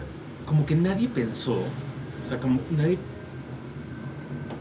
No, no cómo pensar, pero como que nadie dimensionó el tiempo que iba a tardar en moverse la escenografía. Claro. O sea, se, y nunca tuve error también. O sea, nunca hubo una conversación real de Juan. Porque yo tampoco sabía, honestamente, hasta que vi el monstruo ahí en escena. Ni tiempo también. Ni, ni hubo tiempo, o sea, fue el Network tuvimos del día que nos sentamos por primera vez al día del estreno pasaron menos de tres meses. O sea, para la obra más grande que hemos hecho, creo que cualquiera de nosotros. Es más grande que cualquier musical, que cualquier cosa que yo haya diseñado. Yo me, acu- me acuerdo que en algún momento fui a, a mi Este, tour backstage y la vi. era- sí, era monstruosa. monstruosa. Sí. Este. Pero nadie. Eso, ese timeo de los cambios de escena, que eran 58, pues se asu- asumían que se iban a tardar 5 segundos en moverse cada cambio. Pero que no, se tardaron como 20. 15, 20, o sea, pero porque la física es, lo, es Sí, lo es que hay. eterno. Exactamente. Y entonces llegó un punto que ya no sabíamos qué hacer y de repente Mike empezó a picar. O sea, y empezaron a suceder todas las transiciones, o sea, pero fue de. nos salvó el pellejo a todos. Me, pare- me parece importante esto que estás mencionando porque justamente siento que tanto audio como, como escenografía, como iluminación, eh, las transiciones son una cosa muy compleja que las hay creo que en básicamente todas las obras. Habrá unas cosas que no, pero en general sí las hay. Eh, hay unas que intentan ocultarlo, que, que lo tratan de, de hacer pasar como parte de la narrativa. Hay otras, eh, el costo de vida, donde es como, venga, vamos a sacar al staff que muevan todo. Pero al final del día sí es un momento que curiosamente es una pequeña pausa. Sí. Entonces el espectador lo que no quieres es que se te distraiga, ¿no? no, puede, no el espectador no puede salir ni entrar, Sí, siempre no. tiene que estar adentro. Entonces creo que es parte de, de- de su chamba también el decir qué va a suceder mientras la escenografía se mueve, qué suena, quién lo mueve, quién, o sea, cómo lo piensan eso. Es Sí. desde la primera junta, o sea, desde lo primero que se habla. O sea, en Network sí sabíamos que iba a pasar, nada más no, no teníamos idea de cuánto tiempo iba a tardar. O sea, a- hasta que pudimos mover el monstruo, porque llegamos, o sea, el, tuvimos cast on stage antes de tener escenografía. O sea, de ese grado. Entonces, esas madres se movían encima de ellos y veíamos y, ¿Y qué era? y todo, y todo O sea, era ¿era manual. No, no, no, todo estaba en cortinero, entonces eran paneles que se abrían, cerraban, hacían, eran tres obturadores, pero cada pieza pesaba una tonelada.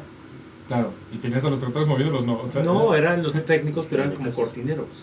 Sonaba, son- sonaba, o sea, imagínate que cada, cada hoja del obturador eran tres piezas, entonces eran tres toneladas de un lado, tres toneladas del otro, muévelas sin que hagan ruido. No, imposible, O sea, claro. es imposible. Y se tarda en moverse, ¿no? Entonces teníamos idea de qué queríamos hacer en esas transiciones, nada más el tiempo fue lo que nos sacó de pedo. Pero sí es lo primero, o sea, es lo primero que empiezas a trabajar. Francisco tiene esta cosa que justo su cabeza funciona alrededor de las transiciones. claro. O sea, lo primero que discutes, que discutes con Fran son las transiciones. Y para eso él es genial. O sea, tiene una, una cosa bellísima, como cómo entiende el movimiento en el espacio. Eh, pero con casi todos los directores es una conversación muy temprana. O sea, como, es parte de, es, es como cuentas la historia. claro. O sea, es exactamente igual que cómo quieres que sean, que, cómo quieres que actúen los actores, es cómo quieres que actúe la La escenografía. escenografía. De ahí que Mamma Mía básicamente es una coreografía. Transición. Y Mamma Mía, por ejemplo, y sí, yo, yo usualmente soy muy histérico con las transiciones. En Mamma Mía fue de las primeras veces que... Y porque yo había trabajado con Jason y hemos tenido mucho contacto y le tengo una confianza brutal, que también viendo el tiempo que teníamos, el tiempo que Jason iba a estar en México, el día que llegó a México, llegué, llegué, le puse la maqueta, le dije, aquí están tus juguetes, knock yourself out. O sea, le, le di un, le, le di un, este, un storyboard tentativo de, yo quiero que aterricen en estas escenas, yo creo que estas son las configuraciones, hablemoslo, pero creo que es esto. ¿Cómo van a llegar? Creo que tiene que estar tejido en tu coreografía. Claro, las puertanas. Les pusimos puertanas el otro capítulo. Las portanas. sí. Pues las portanas estaban en el salón de ensayo el día uno, tal cual, como están en escena, y fue así de jugaron con eso y sobre la marcha fueron desarrollando cómo se movían, a dónde, no sé qué. Pero muchas cosas cambiaron porque Mucho cambió. la idea original, que cuando a mí me la dijeron casi me infartaba, dijeron, los músicos van en proscenio enfrente. Así me los imaginaba yo. Fíjate que la, la primera vez que me dijeron cómo iba a ser el setting, eh, mi primera impresión era voy a ver músicos y voy a ver gente. O sea, por Sí, actores. sí. Sí. Y Eh, siempre es bonita esa imagen. Y bien que más Sí, tienen pero- incluso pero- músicos escondidos. O sea, sí hay unos que están a la vista, Es que pero no hay otros que están escondidos. Es que no, no, no cabían también, la realidad de... No había manera, no, no cabían y yo fui tan feliz cuando dijeron que, no, o sea, de hecho hicimos ahí como un, un ensayo porque yo estaba, es que no van a caber. Todavía Jason como dijo, no, no, no, pero sí, que dije, mira, vamos a armar las cosas. urdimos un plan, Miguel y yo, así, para, Sí, vamos a ¿Para que armarlo. cupieran? para que no cupiera. Ah, para que no cupieran. ok, ok, ok. No, más bien no cabían. Más bien No las cabían. armamos. Desde el principio no cabían. Y fue de Jason, ¿puedes venir tantito? Velo. No caben. Ah, bueno, ¿ahora qué hacemos? Y yo, bueno, pues que se vayan al foso. Yo feliz de que se vayan al foso. Ah, tengo, tengo más Ah, control de todo. sí, habíamos, sí, intentamos que se fueran al foso y no. No, pues es que ni hay foso, esta vez Sí, no. sí o hay. sea, es- No, bueno, sí Está hay. atrás. pero está arriba, más bien, ¿no? Ah, o sea, no, Ah. o sea, físicamente sí hay en el teatro. Ah, ok, ok, ok. Yo me refería a que o sea, el elevador realidad- está en el foso, Ok, ok. pero atrás hay un espacio donde hubiera espacio. cabido perfectamente en la orquesta. Y son decisiones que, que también uno tiene que apechugar de dirección, es decir, es que yo necesito que estén aquí los músicos. Y yo le dije, porque sí, se lo dije, le dije, ni se van a ver. O sea, el baterista, ¿para qué quieres? Ni se va a ver. Y el percusionista, ni se ven. Pero pues también tenía su punto, es que yo quiero que la energía, que sientan el trancazo O acá, sea, que todo sí lo esté ves, porque tienes tres frentes. O sea, sí ves tres frentes. Es lo que es rarísimo Sí, de sí, esa obra. O sea, yo me peleé con la forada, de- de- de- o sea, para que no se viera. Porque no ves nada. Ah, no, no, lo tuyo es bellísimo. O, sea, es una construcción ¿cómo- hecha y derecha. ¿Cómo no? O sea, para. Porque sí ves, o sea, la mitad del teatro, bueno, la mitad de como el teatro abajo. Ve el de ve a lado David y la otra mitad. No, no, a ver. florecita entre las plantas. Yo estaba en el lugar más orillado posible porque yo estaba arriba en la barra. La barra, pero no la del centro, sino la de allá. Son los mejores lugares del teatro. Viendo para allá y no hay un hueco. O Sí, sea, no. yo- eh, desde donde yo estaba era donde más podrías, podrías quizá cachar cositas. Abajo, en el Insurgente es lo peor para forar el No hay un solo abajo. hueco, Sí. todo está, todo está perfectamente construido, o sea, es un espacio que existe, es Grecia. Sí, no manches, pero fue así como. como Y fue parchando esos lugares. Fue- y ¿no? fuimos parchando. sí, No, tú me viste. O sea, yo, yo vivía con mi rollo de yute. Así. Y paraban y, co- y, co- y cor- corría. y me volvía a sentar. Y lloraba un poquito. Y Y cuando luego te- sacaba otra vez mi tela. Y, y, yo- y volví a llorar un poquito. Y cuando te dijeron, eh, oye, encima de todo esto, al principio queremos que haya una barra donde la gente va a ir a tomar eh, sobre la escenografía. ¿Qué pensaste? fue mi culpa. Ah, tú fuiste el que decidiste la barra va a ir ahí. La historia de mamá mía es, es un tema. A mí me dijeron mamá mía. Les dije, ay, ¿en serio mamá mía? Todos dijimos, ¿en serio mamá mía? Y después, como una semana después, fue, o sea, como que lo pensé. Dije, no mames, mamá mía va a ser un putazo. Absolutamente es lo que la gente quiere ver. Absolutamente, o sea, sí, va. Este. Y hablé con Claudio y con Daniel. Les dije, ¿me dan chance? De como. De- de volverme loco. Este, sí, sí, sí, piensa, no sé qué. Hablé con Jason un poco y Claudio en el Inter me manda fotos de Mamma Mía de Party y me dijo, me encantaría que fuera, que fuera. Mamma Mía de Party. Y de repente vimos, o sea, y en ese momento ya llegaron los papeles de los derechos y vimos que no podíamos hacer Mamma Mía de Party. O sea, no puede haber, o sea, había como ciertas reglas que de hecho, por eso estamos en un lugar de, está inmersiva, pero no. Pero no. Pero sí es que en Mamma Mía de Party se te suben aquí a la mesa, Exacto. te están Y- cantando pero aquí. además es otra obra y es otra historia y tiene, sí, otro- tiene otras tiene canciones, otras sí. canciones. Este, entonces hablé con Jason y le dije, ¿me dejas proponer? Me dijo, va. Y fue cuando vinieron todos a la casa. a, este, pasó un mes y hubo una junta en mi, en mi estudio donde me entregué el plan y yo hice una maqueta y, y hice un espacio sin preguntarle a nadie. De repente todos llegaron y fue así. ¡Tarán! La ve Claudio y me dice, está increíble, pero ¿cuántos lugares le quitaste? Y yo, la mitad. Ups. Le quitamos la mitad de los lugares al teatro. O sea, en- le quitamos 600 lugares, creo. No manches. No, no, Bueno, pero se quitaron 600, pero se pusieron sillones y mesitas de boba. No, no, no, que- con todo y todo. O sea, ah, le- con todo y todo Sí, menos el, 600 sí, personas. sí, el Insurgentes le caben 1100 personas, ¿no? 1100. Y caben 700 personas. No manches. No, no, no, no, no mames. Yo, Y yo les eso- agradezco eso a- significa que- profundamente Que te dijeron, ándale, ándale Que- pues, mano. que me dijeron, ándale, pues vas. Sí, quitamos la mitad del teatro. Pero eso significa que una vez que, que se va a Mamma Mía regresan esas butacas, supongo. O sea, no es como que... Tendría que. Y ese espacio así se queda y a ver no, qué hacen, ¿no? no, no, no, no, no, es muy específico para, Para Mamma Mía, ok. para mamá mía. Ok, sí, locura, sí. ok. No, no, o sea, fue una locura. Lo que, o sea, el 80% del presupuesto de la escenografía se fue en la sala Claro. y en realidad en el piso. O sea, lo más ca- el ítem más caro de toda la obra es el piso. Que El hay, hay piso un tema que la- hablar. La duela, o sea, el, La duela, o sea, el piso, sí, la duela Sí, de... el Pero, que están pisando ellos, pues. No, no, no, el, de El del que estamos pisando el nosotros. están Sí, pisando sí, sí. el Oh, ok, público, ok. para que quedara parejo. pues. Para que quedara parejo. Claro, ya, ya, ya. Y na- nadie, Son como 3.000 metros cuadrados de piso. Sí, sí, sí, sí, sí. sí. nadie se puso a pensar, y por supuesto que yo no me puse a llorar, solo que yo lo sabía, dije, están cambiando la acústica del Teatro de los Insurgentes. Ah, claro, es que Sí, justo. Nadie se pone a pensar en eso. Sí, claro. O sea, donde había alfombra y donde Lo había más como lo vuelvan al. Palacio de los Deportes y estamos bien con todo. Exacto. Y sí, de momento decía, híjole, es que Al aquí principio, ya... al principio fue todo un tema, porque además no, no- tuvimos tanto tiempo. Sí. O sea, tuvimos a Jason poco tiempo aquí. O sea, el tiempo suficiente para que quedara una cosa increíble, pero. Este. Pero las primeras semanas fueron Sí, complicadas para todos. Claro. Para todos nosotros. Al día del estreno, creo que habíamos corrido. No sé, dos veces. Dos veces. mucho. O sea, a ti- a ti Corrido, te corrido. gusta trabajar en, en teatros que están en obra negra, eso es lo que estoy entendiendo. O desmadrarlos. O, o- o volverlos a obra negra. sí. Últimamente me ha dado por eso. Pero este. no, Voy a no, no. sacar un poco de... Ah, porque ta- tú también hiciste el espacio para silla de ruedas en el helénico. Sí, entonces sí te ha dado por eso. No, pero esa era otra cosa. Ese fue Samuel que muy. O sea, lo teníamos muy claro desde que empezamos con esa obra. claro. No, pero ma- no, no tuvimos tiempo. O sea, estábamos todavía afinando detalles. Y Jason se tenía que ir Y había que estrenar ya. y teníamos que estrenar. O sea, en realidad, un buen rato coqueteamos con estrenar dos semanas después. Sí, aplicar la Que- mentira sin ni pedo. que dos semanas este- después sonaba divino, se veía divino y el elenco estaba diez veces mejor. Sí, sí. fue O sea, el día que llegaron los invitados, que fue el día que tenía que ser, la obra así con todo había corrido dos veces y se Sí. sentía. Claro, claro, claro. Es- Y, y- y creo que ese, ese proceso es importante platicarlo porque muchas veces cuando uno va como público, como espectador, a ver, a ver qué onda, pues no te sabes la historia completa, ¿no? O sea, no sabes como cuánto tiempo, no es para justificarse, porque igual No, hay que hacer las no, cosas no, bien, claro. ¿no?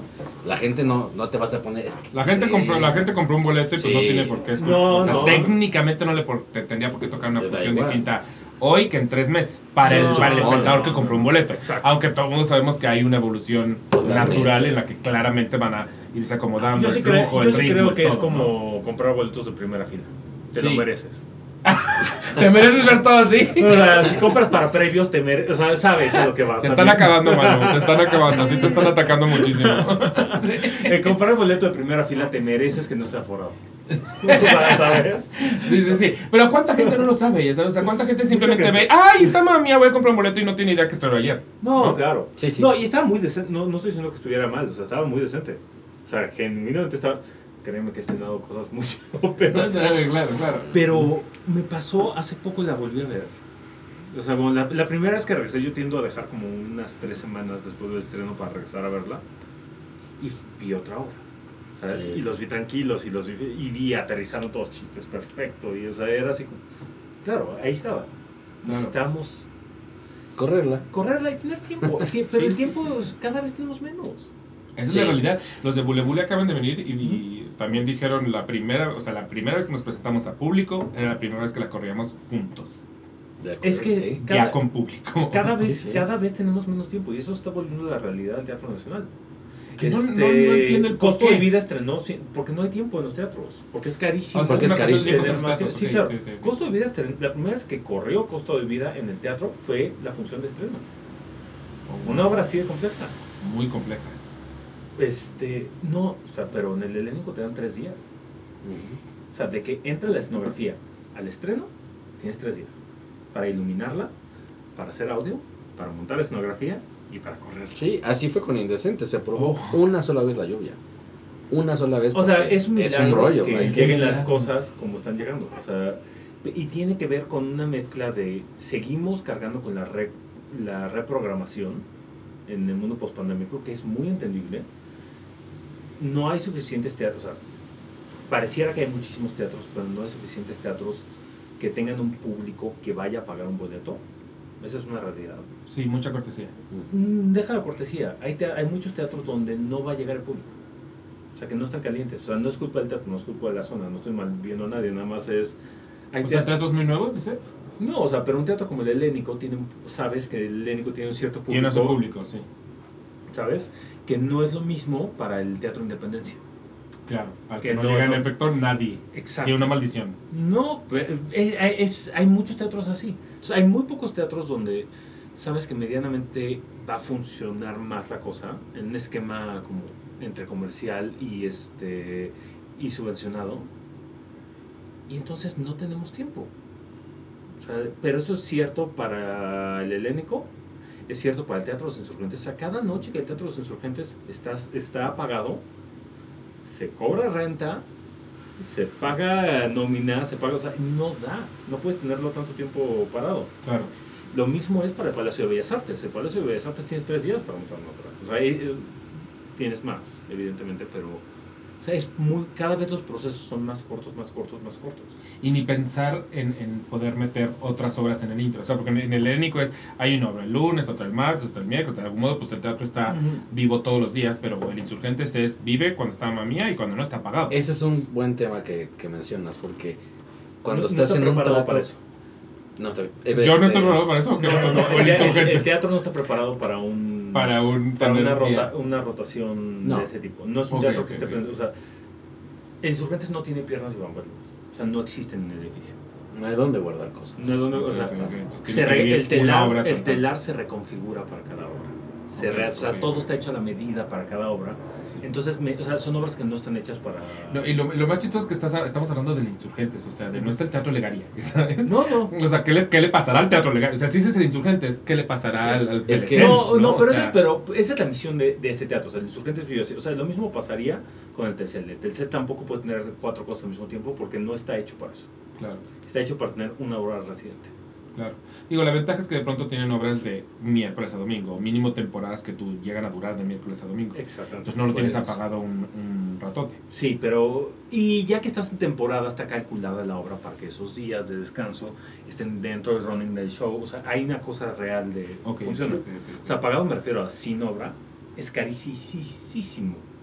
Entonces, tener un proceso de montaje más largo Ya, cada ya entendí, día es cada día es más difícil. Porque O sea, ¿cuánto se necesitaría en la vida real? Si ustedes pudieran pe- pedir así su, su dream time, timeline, ¿cuánto, cuánto tiempo usarían? Yo pensaría en corridas, o sea, que tuviéramos por lo menos una semana de corridas, ¿no? O sea, de, de ensayos generales, este, de ahí para atrás. Porque para llegar ahí ya tiene que Exacto. estar funcionando. O sea, te que ti- aquí te tuviéramos la cultura en- de pre- que no tenemos la cultura de previos como tal, o sea, que literal se sintiera esa cultura de previos. Que, que- ¿en ¿cuánto, ¿Cuánto dura Nueva York previos? ¿Un mes más o menos? Sí, Es que que es un buen- mes de previos Sí. que se venden como previos, que cuestan como previos, que la gente que vamos a, a- a- Sabe a- que es- de espectador sabes que es un previo. Sí. Entonces, esa cultura que no la tenemos aquí es precisamente esas corridas que quizás están haciendo falta. Sí, Sí, Sí. e- es así, definitivamente, pero el montaje en general, este... yo creo que de- depende, Depende mucho. de la obra completamente. O sea, tendría, tiene que estar pensado de acuerdo a la obra. O sea, el problema no es tanto el montaje. O sea, el tiempo de montaje en papel suena bien. Lo que pasa es que usualmente se planea eso sin saber cómo va a ser la obra. Claro. O sea, lo que necesitas es tiempo para hacer toda la preproducción de la obra y que todos esos calendarios, de hecho, funcionan. Pero para eso tienes que tener amarrado a todo el equipo creativo, amarrado a todo el mundo y empieza a generar una nómina previa que se está volviendo imposible. Pero en o sea, un caso sano, y no te digo holgado, sano para un, para un musical es un año de proceso, por lo menos. O sea, de, que No la, pasa. de, de la llamada No hay uno solo esencial, pase. de No. la primera llamada al estreno tendría que pasar un año en el mejor de los casos. Porque entonces la- se va diseñando, se va workshopeando todo eso. Entonces, para el día que empieza la producción de la obra, realmente ya están todos los diseños, ya está completamente presupuestada, está todo, toda aprobada. Los calendarios de producción se hacen alrededor de eso. En los ensayos ya están todas las piezas, o sea, ya, ya, ya está todo como echado a andar. Mientras que la realidad es que no tenemos, o sea, hacer en 3, 4 meses un musical, lo que va pasando es que todo va encima de los ensayos. Entonces todo va entorpeciendo el resto. Claro. Y, Y todo se va acomodando del estreno para acá. Exactamente. Sí, tiene Y cada vez empiezan, ya es más común que, bueno, en vez de cuatro previos ya no vamos a dar uno. Así Te es. comes, lo- te comes los previos. O sea, lo que pasa es que te tienes que comer los previos. Y no hay de otra. Y no hay de otra. Porque hay Y- veces que no solamente no sale, no es que no salga bien, genuinamente es un tema de seguridad. Claro. O sea, cuando tienes piezas que pesan lo que pesan, de ese tamaño, moviéndose alrededor y encima de, del elenco, es un tema de seguridad. No, y hay una curva de aprendizaje también. También. O sea, por ejemplo, en, en, en audio, para musicales, el operador, el mezclador de audio tiene que tener una curva de aprendizaje junto con los actores. O sea, ya con el tiempo, con el timing que van a tener, ¿no? Corriendo, no es lo mismo decir, ok, vamos a hacer una escena, hacer blocking, ¿no? Una escena, otra vez la misma escena, a decir, de aquí te pasas a esto y de aquí te pasas al otro por movimientos que hay que hacer. Ujú. Pero ahora, digo, estamos hablando de insurgentes y producciones grandes, hoteles grandes, pero no es todo lo que hacemos. En México trabajamos en teatros como en el Helénico, que hay Pinocho el musical el viernes a la, en la- El sábado en la mañana y el sábado en la noche hay otra, sí. Y hay otra. Y te, Y y te eso- distraes y te ponen un microteatro en el baño. Y en te- el es ridículo. Sí, sí, sí, sí, sí, sí, sí. No, Te y todo algo lo- sucede en el lobby, sí. Y todo lo técnicamente que implica, ¿no? Porque del lado creativo está, está muy cómodo platicarlo, pero la gente que ejecuta, los Están operadores, los técnicos, el tiempo que tienen que tener para poder presetear. eh, hay, hay obras que, por ejemplo, Bule Bule se monta y se desmonta todo todos los, los, los lunes, Lunes. ¿no? Y se tiene que checar todo, todo, y hacer pruebas de audio como si fuera la primera vez, ¿no? Alguien por ahí la vez pasada preguntaba, ¿neta tenemos que hacer soundcheck? Es que quitamos y ponemos todo. O sea, por eso es inevitable el soundcheck. Sí, es inevitable por eso. O sea, cuando ya es una obra que está ahí, por ejemplo, volvemos al Insurgentes, ahí están las cosas, Ya amarró y ya está. haces Sí. una probadita, o sea, prueban algo muy rápido, pero no es de pasen todos a probar su micrófono. O sea, Sí, sí, en teoría bueno. es- el mismo equipo, ahí está. Pero cuando son obras una vez a la semana, lo tienes que hacer, Claro. porque las consecuencias son muy feas si no lo haces. ¿no? O sea, Y por ejemplo, en caso, en caso de escenografía, justamente en este tipo de, de cuando sabes que vas a un proyecto que, que está en un teatro, Que es la se gran monta y se mayoría, desmonta, que es la gran mayoría, eh, digamos que cómo piensas en términos de esto se tiene que poder quitar y poner. Tienes que diseñarlo primero pensando en eso y pensando en, en cómo va a caber. ¿No? O sea, tienes que saber qué hay en el teatro. O idealmente saber qué hay en el teatro. Claro. Este, hay teatros que ya tienen un espacio guardado muy definido. O sea, el de Helénico, por ejemplo, este, ya desde hace un tiempo hay como una regla no escrita que no puedes usar los tres metros finales del escenario, porque ahí se guarda la escenografía. Claro. O sea, pues son tres metros que estás cortando. O sea, que ahorita justo estoy diseñando una ahí que todo el tema de la obra es la profundidad. Y no, hay manera. No hay profundidad. No, o sea, sí hay profundidad. Porque Bueno, en, en curso de es vida muy- se veía Es muy profundo. Muy profundo. Pero porque la desaforamos. ah, ok. ok. Entonces, cuando- lo que abrías atrás, cuando veía, se abría Sí, atrás, cuando se abría la tina, lo que veías atrás así. era Emilia. Claro. Era toda la escenografía de Emilia que estaba Claro. atrás. Claro, que aparte usaste todo esto a tu favor. O sea, Sí, claro. Ah, no, yo, yo, yo, me, yo me trepé al. Sí, pero tienes, tienes que diseñar, yo al menos que soy muy histérico para, para como los detallitos, lo primero que piensas es cómo se va a desarmar porque tienes que diseñar dónde va cada junta. A mí hay pocas cosas que me pueden poner peor que ver una junta así en medio de un... Sí, sí, sí, que estés notando el... el- Exacto, o sea, todo el despiece se tiene que diseñar, al- o sea, tiene que ser la, una parte esencial del diseño. Claro. Y aparte, ¿qué pasa si de ahí te dicen, no, pues ya acabamos temporada en el helénico, pero Siempre pasa. vamos a abrir? Exacto. Y entonces, ¿qué, ¿qué haces cuando de ahí se mueven al libanés? No sé, o peor, o sea, Eh, hay, hay cierto rango de, de movimiento. De, movimiento, o sea, sabes hacia dónde puedes moverte. O sea, sí hay obras que de repente te dicen, mira, la mejor que me ha pasado fue una que, estren, una que estrenamos en el Teatro Diana en Guadalajara, que es monstruosamente grande. Ah. Dimos tres funciones y la temporada entera fue en el Orientación. O sea, sí te pasaron así. Exactamente. Entonces, ¿cómo haces eso? O sea, y eso se traduce en dinero al final del día. Claro. tiene que haber como ciertas piezas y eso que pierdes en el camino o distintas versiones. Este, pero está pensado para eso. O sea, siempre se tiene que pensar para...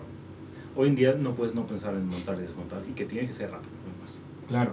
Y en audio me imagino que no es, no es tan grave, por ejemplo, ahorita que Indecente se, o sea, Indecente se mueve de teatro, ¿cierto? indecente, no, se va, se va el No, el helénico, helénico, ¿no? pero no se mueve de teatro. Pero ahí, ahí- se pero ahí llevamos todo el equipo de audio. Claro. O sea, no usamos equipo de audio de indecente. Y se tiene que quitar y poner. Ahí Ah, no lo dejan nosotros- colgado de la temporada. No, porque no hay manera de colgarlo. De hecho, el audio va en el piso, va en proscenio. Ah. Va. O sea, es lo que te digo.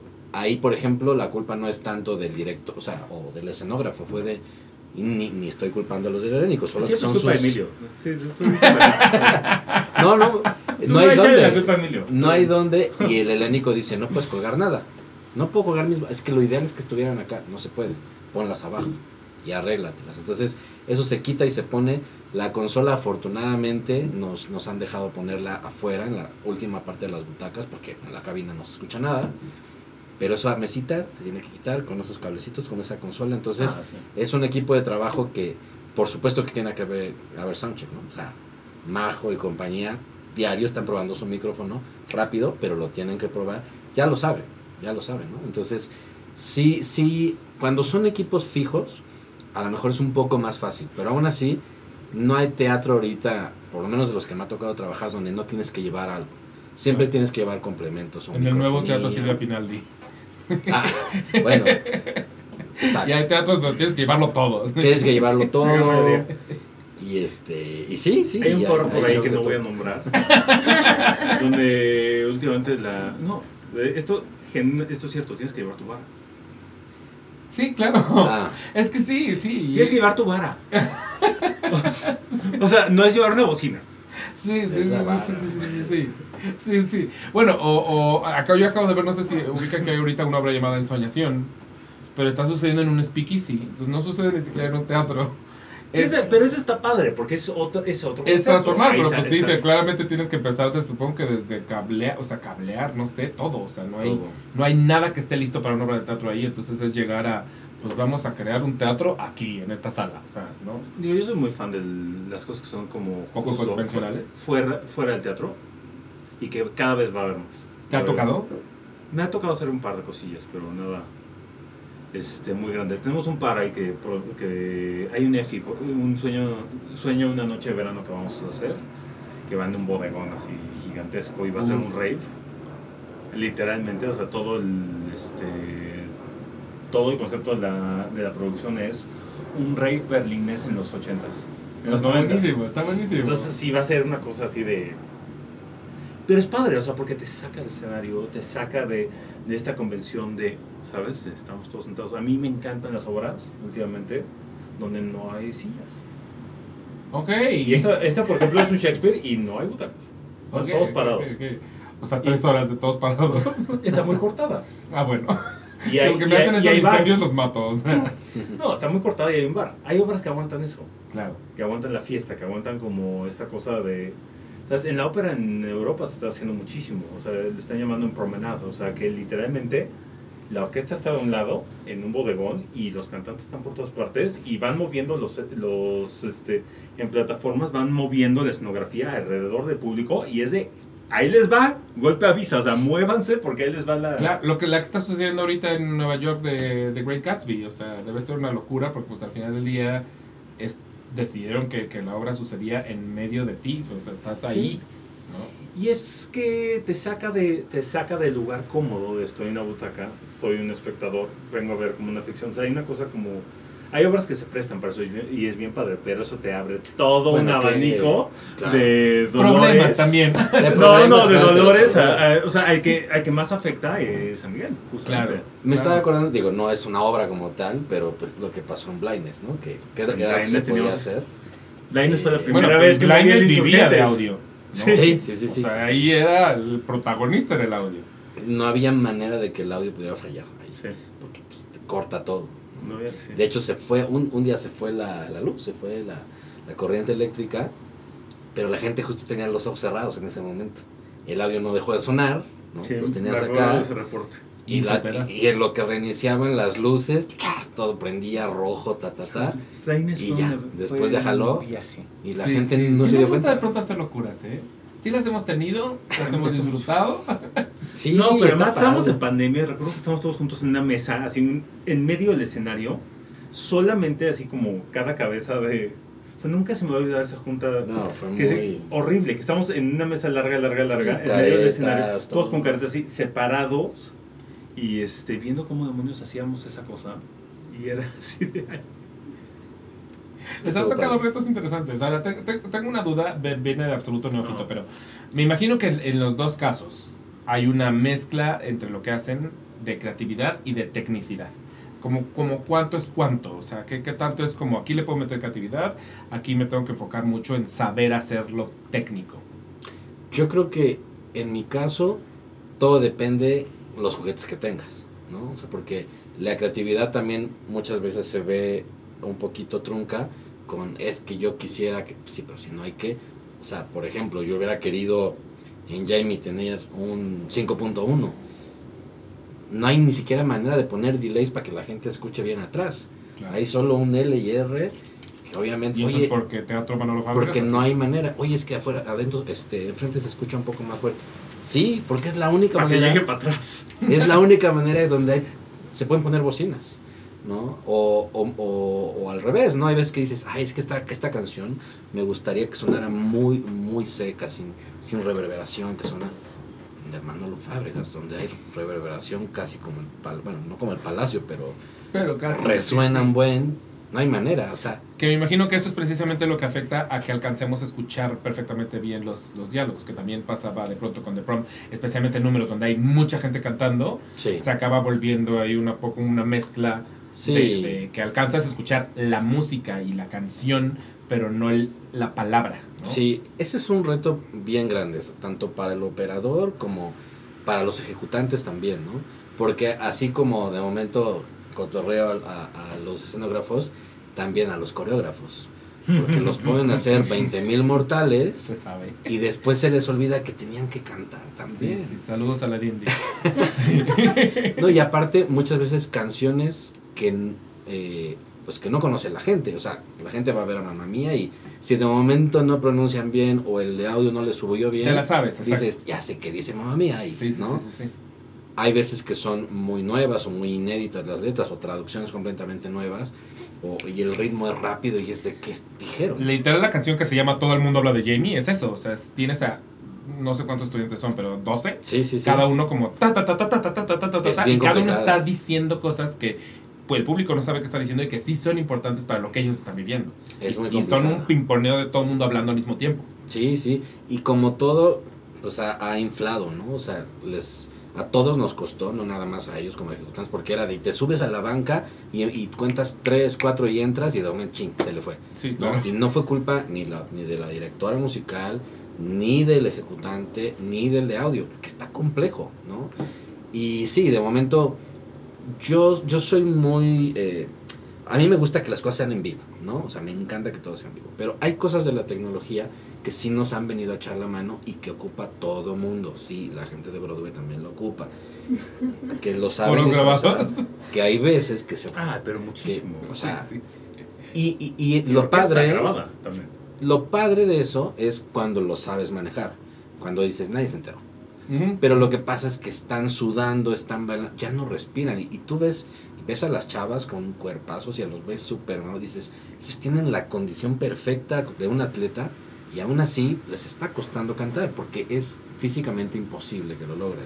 Por eso es que obras como cosas de Disney tienen coros grabados también. Sí.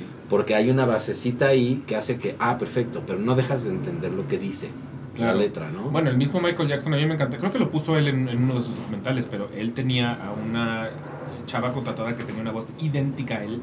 De modo que si él llegaba en un momento a cantar, porque él bailaba un chingo durante sus conciertos, entonces si llegaba a cansarse, ya nada más hacía playback, la volteaba a ver con cara de síguele y ella le continuaba y se oían idéntico. sí. Porque ella tenía una voz igualititita a la de él.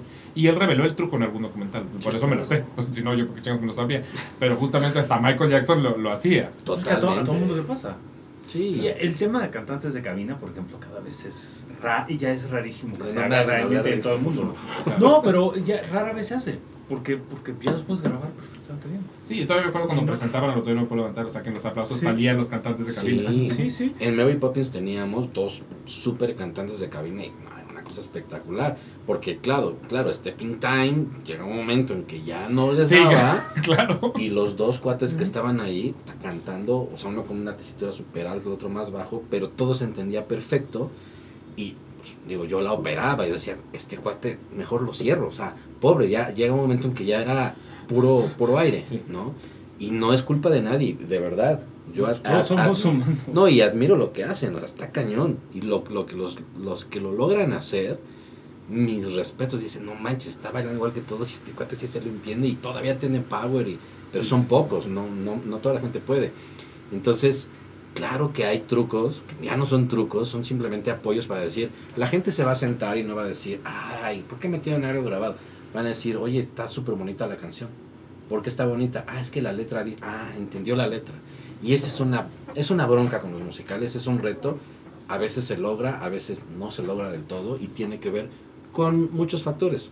A veces sí es responsabilidad de uno, como diseñador de audio o el operador, y a veces pues es un conjunto de cosas, ¿no? Que a lo mejor no se resolvieron desde un principio y, nada, quedaron así y, se deja así, ¿no? Pero, pero es parte del presente del aprendizaje. Como te digo, yo sigo aprendiendo y a mí una de las cosas que, que me quedan de lección de, de musicales o de no musicales, a veces la banda puede decir, este güey, qué payaso es, porque está diciendo que a fuerza tiene que una, una bocina ahí o tiene que poner un micrófono ahí, ¿no? Porque hay veces que sí tienes que medio exigirlo porque... Pero el ser buena onda y decir, bueno, no hay problema, yo ahí luego veo, no, ya pagué muchos platos rotos por eso. Es decir, sale, sí, sí, no, ahí vamos viendo. Y hay veces que no, que la física del sonido no te da y tiene que ir ahí, ¿no? Entonces a veces también un poco el aprendizaje en el camino es eso, ¿no? Decir negociar, pero hay cositas que sí hay que tratar de defender. No, no, desde el principio, por favor, que haya esto. Claro. Pa' que, porque vas a ver que con eso va a sonar bien. Pero es parte, y está padre. A, a veces se puede, a veces no da la lana. Sí. ¿no? A veces también es de, oye, es que ya no alcanzamos a grabar. Pues también no les puedes exigir a las producciones, oye, no grabaste todos los... Pues no, ya no hubo lana. Claro, ¿no? Entonces claro. se resuelve con lo que hay y, y- y nada, o sea, se hace lo mejor que se puede. ¿no? Y de tu lado la parte creativa versus técnica. Uf, es una mezcla rarísima. O sea, creo que tienes que tener nociones de... la sí tienes que... Yo creo que tienes que te- tener nociones de cómo se va a construir. O de, cómo va a funcionar y cómo se va a resolver. Pero no necesariamente lo tienes que resolver tú. Claro. O sea, creo que esa es una cosa bien importante. Lo que yo he aprendido con el tiempo es que tengo que pedir ayuda.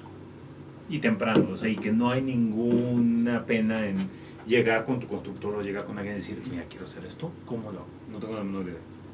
O incluso, o sea, yo ya hoy en día con mis constructores, que además es mi, este, mi gente más, mis, este, colegas más cercanos suelen ser los talleres con los que trabajo llego con los planos, porque además no, soy muy obsesivo con los planos, entonces está ahí están dibujados detalles constructivos de cada Ya, cosa. Nada que el AutoCAD, o sea, plano así a mano. No, no, no, todo- todos se han tocado, pero, pero tienen un grado de detalle que es poco usual a veces para escenografía. Y llego con ellos y con todos los planos y es como, esto es lo que yo estoy proponiendo, ahora tú dime cómo lo construirías. O sea, hablemos al respecto. O sea, todo es una conversación.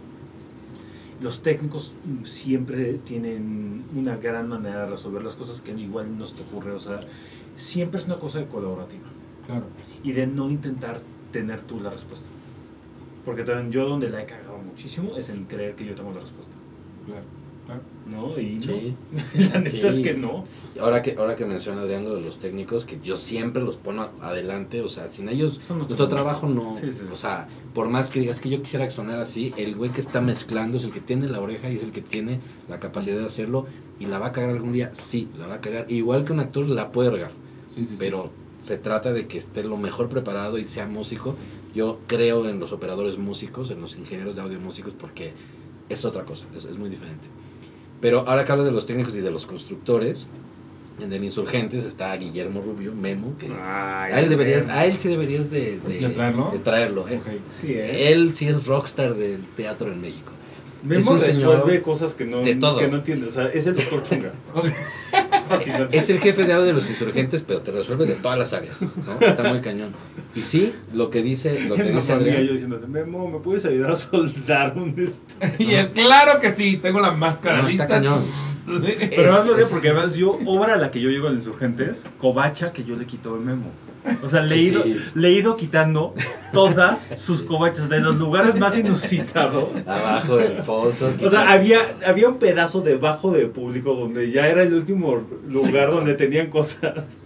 Y tú con permiso. Y yo, Memo, ¿qué crees Me que apropio que de limpiar eso también? es que para Blindness les quité todas las covachas porque estaban en el escenario. Sí, sí, había que. Entonces hubo que afuera todo. limpiar todo, toda la caja escénica que estaba llena de cosas. Y así hemos ido cosa por cosa. Y ahorita mi mamá mía que estaba el elevador ahí, y yo así, Memo, ¿qué crees está justo sobre tu covacha? Pero, pero ahí está la, ahí está la magia del teatro, en esa gente, o sea, Sí. yo ahí, yo a él, y se lo he dicho porque él me, siempre me dice cosas muy lindas y no, qué felicidad. Le dije, no, güey, tú eres el que estás cabrón. Porque te resuelve así. Digo, mira, es que, ¿por qué no lo ponemos así o así? O sea, como que yo tengo el diseño, como justo dice Adrián, y él de momento se le ocurre una cosa mucho más fácil y efectiva. No, pues mira, mejor aquí. Claro, el señor tiene años haciendo teatro, de las obras que te puedas imaginar y ama lo que hace. Aparte, le pone una pasión. Entonces, de esa gente, por eso digo, yo sigo aprendiendo cada vez que trabajo con ese señor.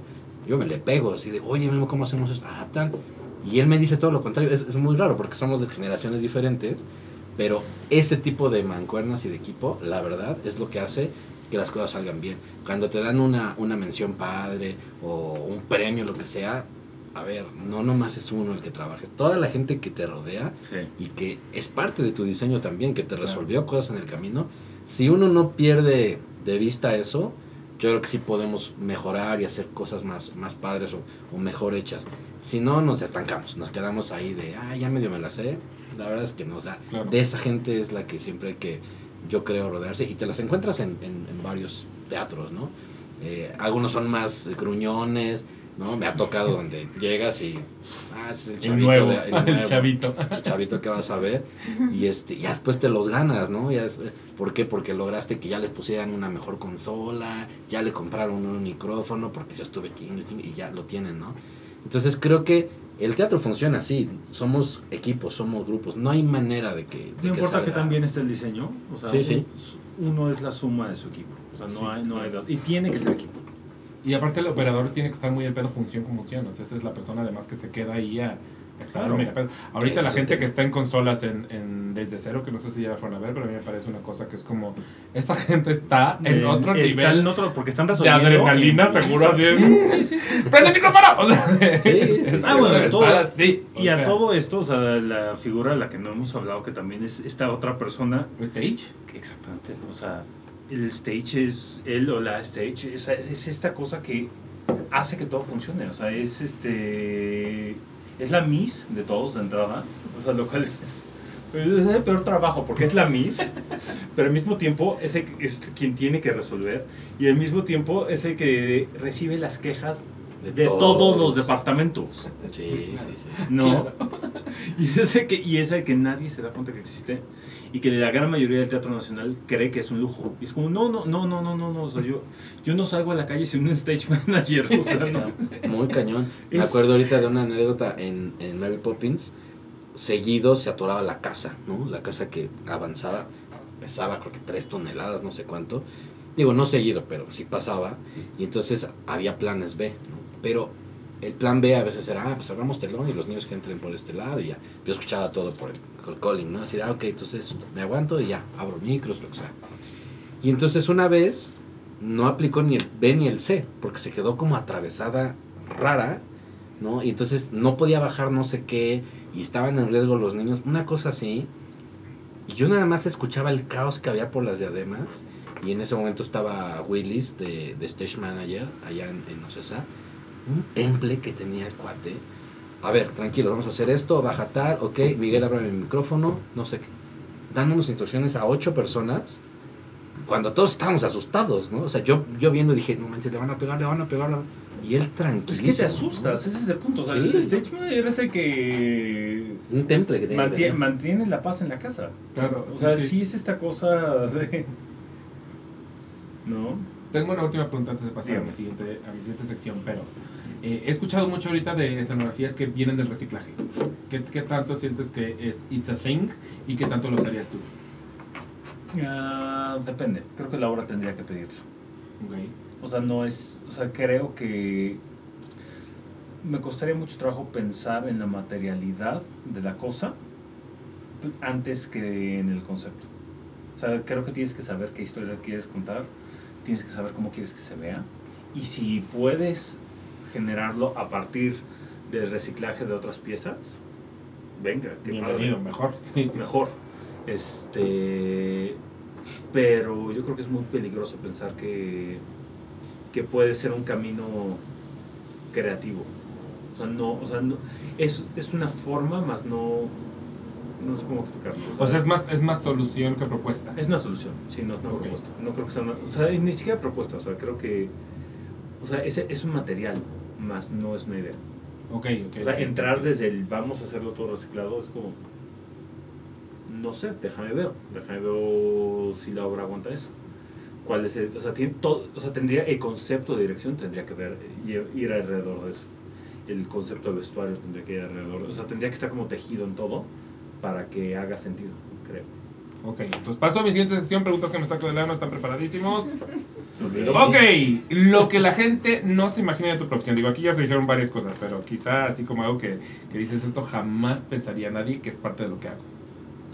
que tengas que tener noción musical para ya ni siquiera solamente para hacer musicales, para hacer una obra. Las obras de teatro tienen una historia, tienen una línea de tiempo, tienen eh, tú tienes que acompañar de alguna manera y tienes que ser preciso, ya sea si te toca hacer efectos de sonido o atmósferas o el solo hecho de mezclar una orquesta con, con, con- con músicos, con actores, con, con ensamble.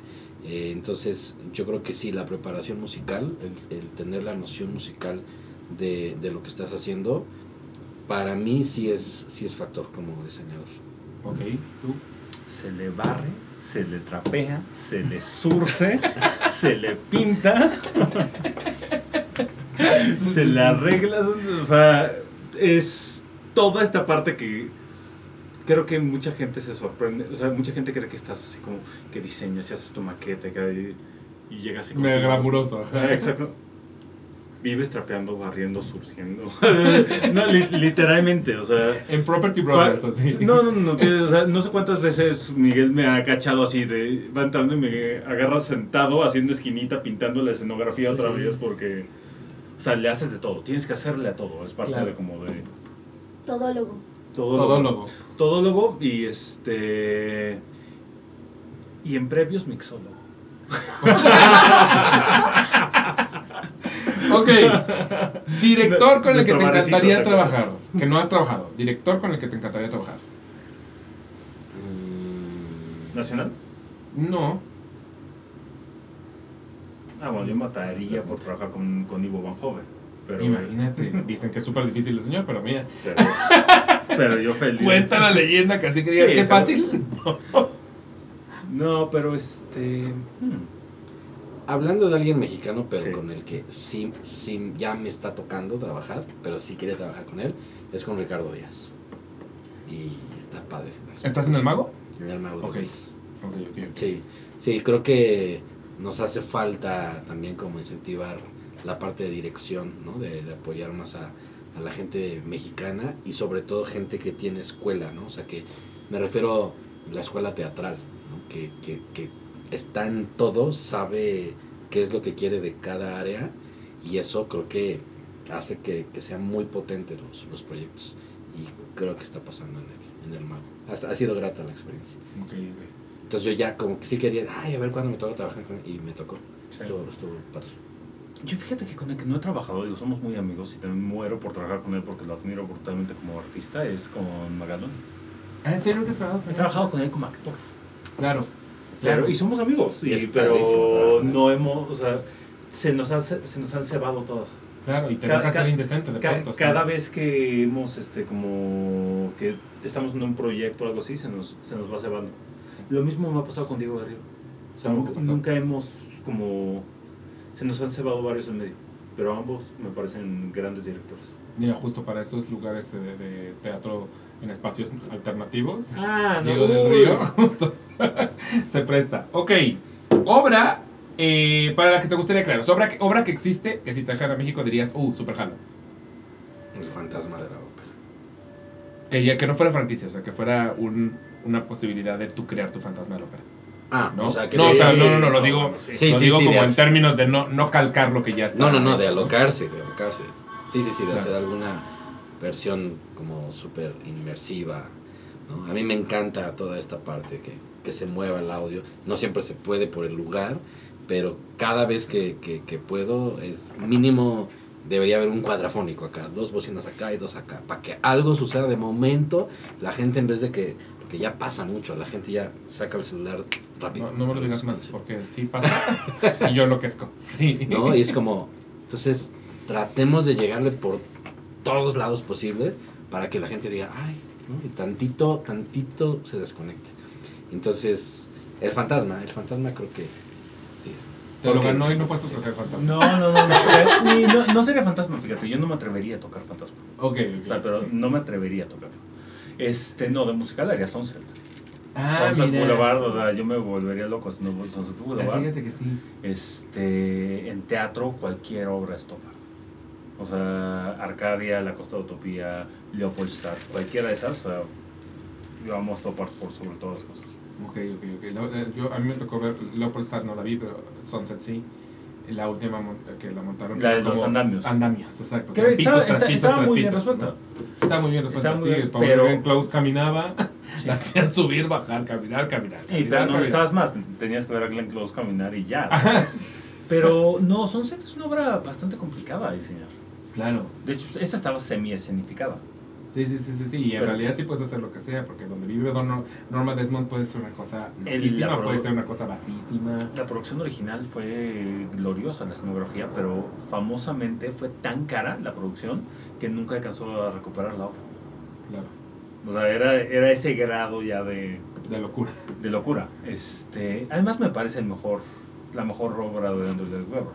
O sea, me gusta mucho. Fantasma, pero Sunset genuinamente es mucho, o sea, a nivel como artístico es mucho mejor. Ok, fuertes declaraciones, muy fuertes Sí, sí, sí. declaraciones. Sí. Pues es que sí, es, es más redonda, musicalmente es mucho más redonda, este, la historia funciona mejor, todo, sí, todo sí. funciona mejor. Ah, eh, empecé diciendo esta, esta conversación diciendo que amo Fantasma, pero le veo ya, o sea, sí le veo todas las arrugas también. Creo que a mí también me gusta más Sunset, sí lo podría decir. Sí. O sea, creo que hubiera sido polémico que dijeras como Starlight Express es la mejor obra de No. sí. Ahí sí ya tenemos, tenemos un problema. No, no, no, no, o sea, yo creo que la mejor de Lloyd Webber, en términos de obra completa, es Sunset. La mejor partitura es este, Superestrella, definitivamente. 100%. Sí. Es 100%. gloriosa la partitura. 100%. pero tiene pedos, o sea, el storytelling tiene pedos. Sí, sí, o sea, la más completa realmente es Sunset. ¿Y qué opinas de Love Never Dies? Tengo problemas con ella, tiene, tiene ¿Que momentos... para qué existe? No, tiene momentos lindos, o sea, generalmente tiene momentos lindos. Este, me parece innecesaria, Súper Sí. pero tiene momentos muy lindos, o sea, no, no puedo decir que no. Ok. Em, obra que irías a ver hoy en Nueva York. Los teletransporto a Nueva York. ¿A cuál se meten?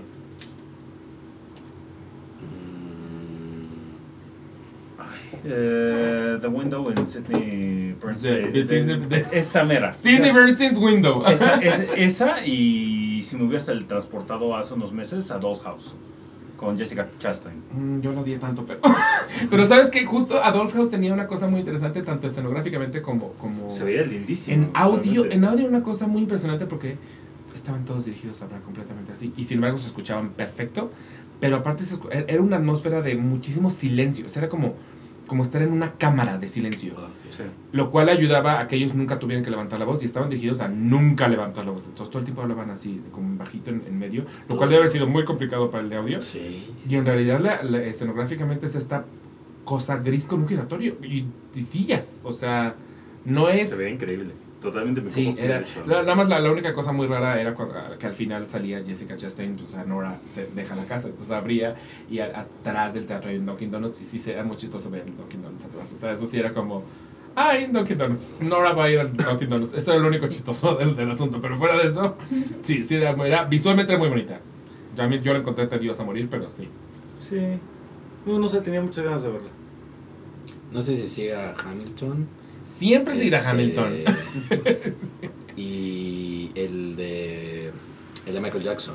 El Fíjate. de Michael Jackson.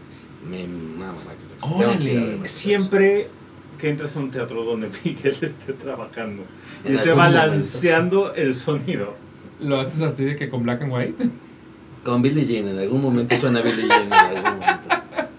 Sí. ya entendí. Yo, por ejemplo, la de Michael Jackson. O sea, pero, pero, pero, pero es Es que divertido las está- primeras dos producciones que haces con él. Ah, Sí, sí, sí, claro. La después tercera es puta. tararara, tararara. Es que toda la música de Quincy Jones me, así, me mata. Entonces, y Michael Jackson, pues obviamente. Ok. eh, anécdota backstage, es decir, o sea, anécdota de, de su labor en el teatro. Ok. Buena, mala, chistosa. O lo que quieras. Vamos a algo que sí sea como muy. Que lo tengas muy presente de, ah, la vez que me pasó esto. Ok. Eh, ah, bueno. Estábamos en la gira del Hombre de la Mancha, en Chihuahua, donde los montajes son de agárrate porque ya vamos a empezar. Y justo voy a mencionar a mi amigo Memo, de Insurgentes, el genio del teatro. Este, es, es muy chistoso. Y entonces nos tocó sentarnos, eh, bueno, poner la consola muy cerca de la gente. O sea, teníamos gente aquí, gente aquí, gente aquí. No era la cabina, fue de ahí la queremos porque ahí va a sonar lo que nosotros necesitamos. Entonces era de estar calladito, no echarles madre, nada. Y entonces este, había mucha buena expectativa, el teatro lleno. Empieza la obertura que era padrísimo, los puentes sonando cañón, en fin. y entonces yo había dejado mi radio sin querer abierto a todo volumen, ¿no? porque en el soundcheck, lo que sea, el ruido. Y entonces la gente maravillada se escuchaba por los puentes y demás. Y entonces se escucha en toda la sala, tenemos pedos, tenemos pedos. y yo, y todos nos voltearon a ver. Y era Memo diciendo, tenemos. Digo, ¿qué pasó? Cámbiate al backup, cámbiate al backup, micrófono de backup. Y digo, ¿de quién Memo? De Benny, el de Benny, el del hombre de la mancha. Todo eso lo supo la gente. Todo así de, mmm, madre, los de, los de la ciudad vienen con su ahorita. No, no, estuvo muy cagado. Hubo gente que sí estaban así, pues como, sí, sí, como que se rieron. Fue muy cagado porque así habla Memo. Y entonces en el radio escuchaba una desesperación de, cámbiate al backup, cámbiate. Y, y yo me puse nervioso y torpe y no lo podía bajar al radio. O sea, de, ah, todo se escuchaba. Entonces todo el mundo supo que había que cambiarse el micrófono de backup de Benny, que era un riesgo empezar con el micrófono de Benny, porque no lo prendieron, Claro. ¿no? claro. Y entonces Benny tardaba como 25 minutos en salir. Si ese micro se iba, se iba toda la bomba. Entonces eh, ahí nos conocieron nuestros amigos de Chihuahua que, que estábamos brillando en audio en ese momento. Estuvo muy bueno. Partiendo plaza. ¿Y tú? Sí, sí. Eh, una primera lectura. Justo en el teatro, no se va a decir ni el teatro, ni la obra, ni con quién. que la estábamos, le- la leímos como entre todos, ya sabes, random. Obra nueva. Termi- termina y el director dice, bueno, ¿qué opinaron?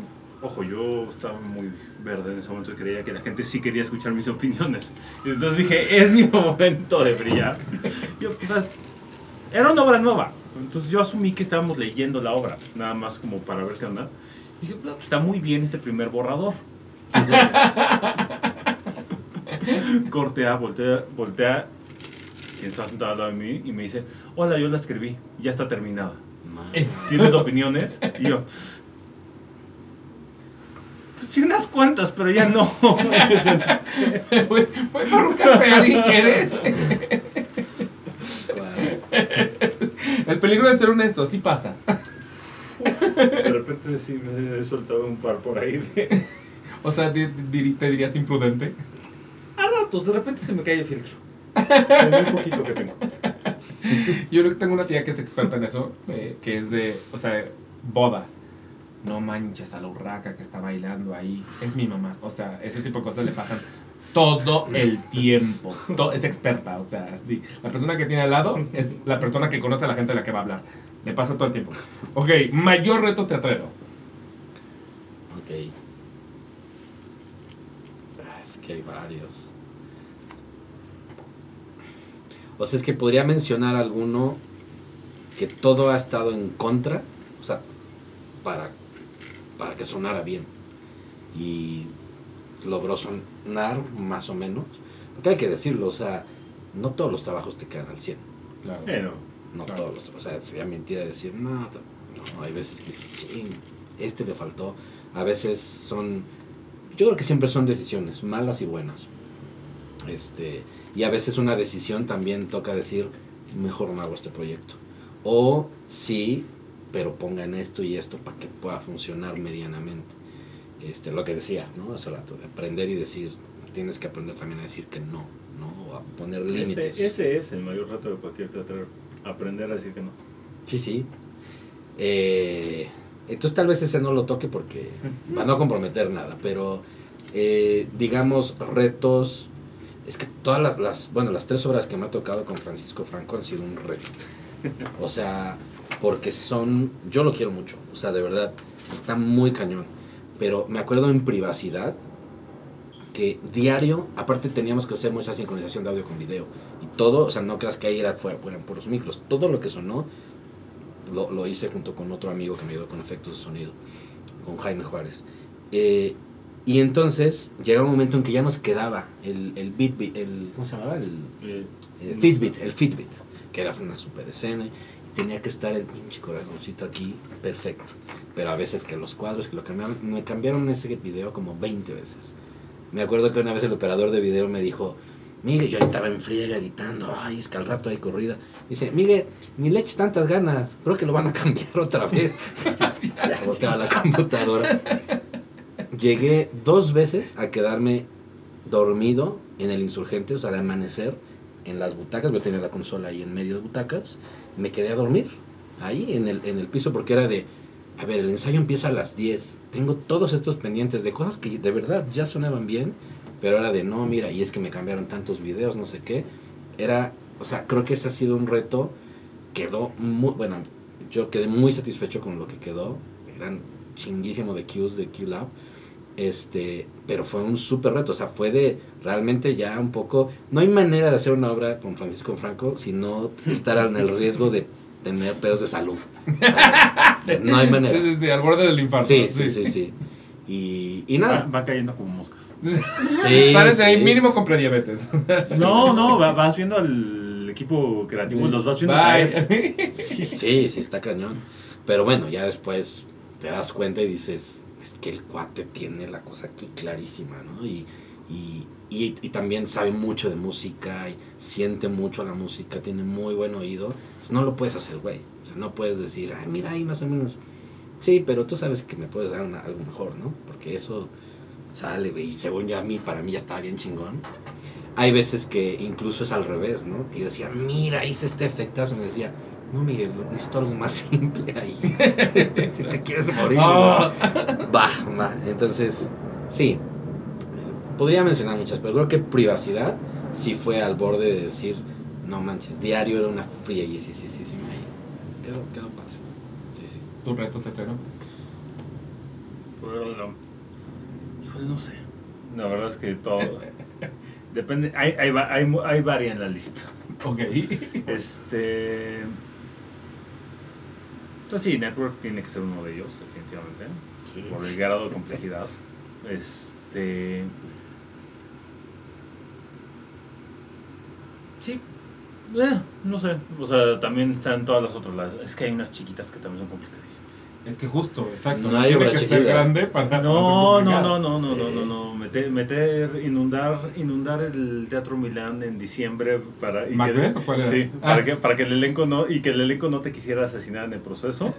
Claro. Eh, eh, Eso fue, bueno, fue sí, sí. ese fue un reto importante. sí.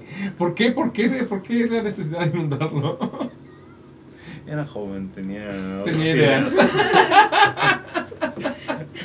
A mí me pareció increíble. Estaba, increíble. estaba- estaba muy emocionado de trabajar con Mauricio. No, de hecho, qué bueno que les decía. Tenía momentazos. que Cuando sacan a Siria de los pelos y básicamente la arrastran en el, en el espejo de agua, era bellísimo. No, esa, Padrísimo. esa obra funcionaba por todos lados. Sí, sí, sí, sí. Y es eso, o sea, ahí es Mauricio que tiene esta cosa. Que además es muy gentil para hacerlo, pero este es brutalmente claro y al mismo tiempo absolutamente vago en sus referencias. Pero te, te detona exactamente lo que quiere y como lo quiere así a la primera, es impactante. Ese hombre tiene una, una manera de, ¿De de, dirigir? de entender, no, y de entender el teatro, y de entender el texto, desde un lugar de, no, es, no está haciendo show, Mao Claro. nunca hace show, o sea, él se va como... Por este- por- justo por eso me da un chingo de curiosidad su vaselina. O sea, es como de, justo porque sé que Mau es eso, es como, ¿qué va a hacer con vaselina? Y la, está Es pasando, y, la, intrigante. y la está pasando re bien, el otro día hablé con él así de... Le mandé mensaje así como, como picas anda en el maldito con un palito para ver si se mueve. Le ¡Hola! mandé mensaje a Mau, o sea, ¿qué onda Mau? Hace mucho que no sé de ti. ¿Todo bien? ¿Ya sabes? Sí, Emoji. sí. Este. Y me dijo, güey, la estoy pasando increíble. Claro. Pero qué curiosidad, la neta. Y está padre, sí. O sea, es que creo que también Mauricio sabe cuándo ser leve. Claro. Sabe, y él es leve. O sea, él tiene esta cosa que él, su persona, él tiene una ligereza muy particular. Entonces creo que seguro le va a quedar bien. Ok. Este. Por andar pintando con pluma brillosa. Obra que se te fue, o sea, que sí estuvieron en México y no los buscaron ustedes. Y que fue como, oh, me hubiera encantado. Indecente. Yo hubiera matado por ser indecente. Uy, sí. Pero esa, Sí, pero, esa, pero, pero esa era intocable, o sea, además, ya, yo, yo ya sabía cómo iba, o sea, todo ese proceso, o sea, fue un proceso brutal. Y el que pedaleó esa bicicleta muy cabrón fue Emilio, y le, y le quedó divina, además. Sí, sí, sí, O sea, justo yo recuerdo haberle mandado un mensaje cuando la vi, y es así, güey, no mames, o sea, a mí nunca me hubiera quedado así. Chapó. Este. Pero esa verdad, yo tenía muchas ganas de presente. Es que sí, es otra con la que te puedes burlar de un chingo de maneras distintas. Sí. Sí. Indecente tiene una cosa bien compleja, hablando de mi cancha, que tiene que ser muy simple, porque es- lo es simple, o sea, ahí no hay es dos bocinas y ya, bueno, y un subwoofer, pero, pero ahí hay una línea bien delgada en la que no se tiene que escuchar tanto el micro, pero si lo apagas no se, es- no se escucha lo que dicen, Claro. porque es, es como medio un musicalito también. Sí, tiene momentos O sea, musicalosos. Es un porcentaje de la obra es musical. Entonces, al principio había toda una discusión de pan sin micros. Nadie. Y en el helénico, ¿cómo va a sonar eso? Le digo, no. Con el puro acordeón va a matar a todos. Claro. No va a haber manera. Es más, el violín se va a escuchar más que la voz. Y eso que tenemos a Majo y tenemos a Fede y tenemos vozarrones. Pero tiene que ver con que se entienda, tiene que ver con el trazo. O sea, de momento dan vueltas y la boca queda viendo hacia atrás. ¿Cómo haces que suene la voz ahí? claro. Tienes que tener un micrófono. Y ambientales, pues no, menos. Y pues hay más con el agua y todo este rollo, ¿no? Entonces, creo que el, el- el detalle fino ahí, y, y respondiendo a la anterior también de, de los retos, indecente es una cosa, con el operador estoy de, no te pases, güey, porque ya se empieza a escuchar más el micro. Ahí, no, ahora te pasaste de bajarle. Sí, es sí, es sí, una sí, cosa bien compleja Sí, sí. y, y la vives bien de tres cuartas para partes para atrás. Ya enfrente, las bocinas quedaron en el piso y no fue decisión mía. Entonces, ahí sí escuchas en la bocina. O sea, dices, ah, todo está amplificado. El truco aparece. Sí. Pero bueno, ese, ese Pero no está amargado por esa decisión. No. Pero no lo he repetido 40 veces en este programa. No, no, ha pasado. no. Nada, nada, nada No. amargado porque sus bocinas No. están el piso. O sea, no. Ah, eso no es lo sí. reciente, no es lo reciente ni un poquito. Eso sí no lo No lo trae en la cabeza. No, no se despierta en la noche y dice, puta madre, esas bocinas están de bocinas. Las bocinas indecentes, sí. No, amo ese show. ¿Y amo cuál, ese cuál show. fue el que se te fue? No sé si ya se fue o no se fue, pero me lo han platicado más de vamos a hacer cabaret que me he quedado con las ganas. Nunca se ha ido. Ahí está. Flota en el aire. Cabaret flota sobre No, nosotros. no, si no, le hacemos así, lo agarramos. No, no, sea, no se te ha ido. No está- Yo no sé, yo no sé si va a pasar o no va a pasar. Va a pasar, va a Va a pasar. eventualmente va a pasar. Pero sí da muchas ganas de hacer ese show. Sí, muy cabrón. Sí. Muy, muy Sí, cabrón, sí, sí. Con una orquestota y que suene cabrón, eso sí. Sí, sí, sí. O sea, digo, nada que ver, pero digamos como la dotación un poco como en su momento fue Hello Dolly, o sea, con esa orquestación que de momento sí te vibraba aquí. Este. Cabaret creo que todavía tiene un nivel más arriba de. Power, sí. Sí, claro, claro, totalmente. Sí. Aunque escuchaste la grabación esta de Londres, es gloriosa. Es que Sí. todo lo que hicieron en Londres Por- con por- Cabaret es por es el- absurdo. o sea, Porque hicieron chiquita. Sí, sí, sí, una Y reducción. entonces tiene esta cosa así de sabrosa y como. Es que las rolas son Es que buenas. lo que, lo que hicieron fue es que agarrar es Cabaret y... cutre, Es que Cabaret es. Exacto, sí, sí, cutre, claro, claro, que tiene claro. esta cosa. Sí, es así, Barsucho, Baresucho en Berlín, o sea. Sí, sí, sí.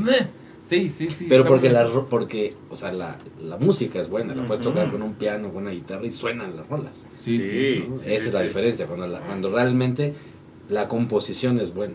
Hay, hay musicales que tienen rolas buenas, Sí. pero dependen completamente de la instrumentación. Claro, Si no, no suenan. totalmente. Y hay rolas que las tocan. Bueno, ahí está eh, los últimos cinco años, ¿no? Que puede estar un pianito ahí y tiene rolas bellísimas. ¿no? Es que. Pero lo que Jason decíamos, lo que decíamos de Jesucristo Superestrella, o sea, tum, tum, tum, tum, tum, tum, esa dependes muchísimo de la orquesta. Esa me hubiera gustado hacerla. No, Sí. no me tocó. Yo, yo también yo hubiera hecho. Esa sí se fue, por ejemplo, esa sí es. Sí, A mí. Jesucristo me hubiera encantado hacerlo. Pero no, eso no va a suceder en los próximos 20 años. ¿Sabes o no? Bueno, quién sabe, quién sabe. En un futuro próximo. En un futuro próximo. Tal- No, en un futuro próximo no se ve, no se ve venir, pero. No, no creo. No, es una obra que rara vez se puede hacer. Sí, sí, sí, totalmente. Nada más solo quiero decir una cosa, regresando a Indecente y a Emilio Zurita. Quiero saludar a Emilio Zurita, eh, que el otro día me dijo, me confundieron contigo. Hay alguien ahí afuera que nos ve idénticos y lo confundieron conmigo. Así voy a sacar mi estampita en esta casa. Se quiere mucho a Emilio Zurita. Ok, em, al teatro le hace falta. ¿En México? en México. Ilusiones, ganas de vivir. esperanza. El, el- el que le dijo al otro amargado.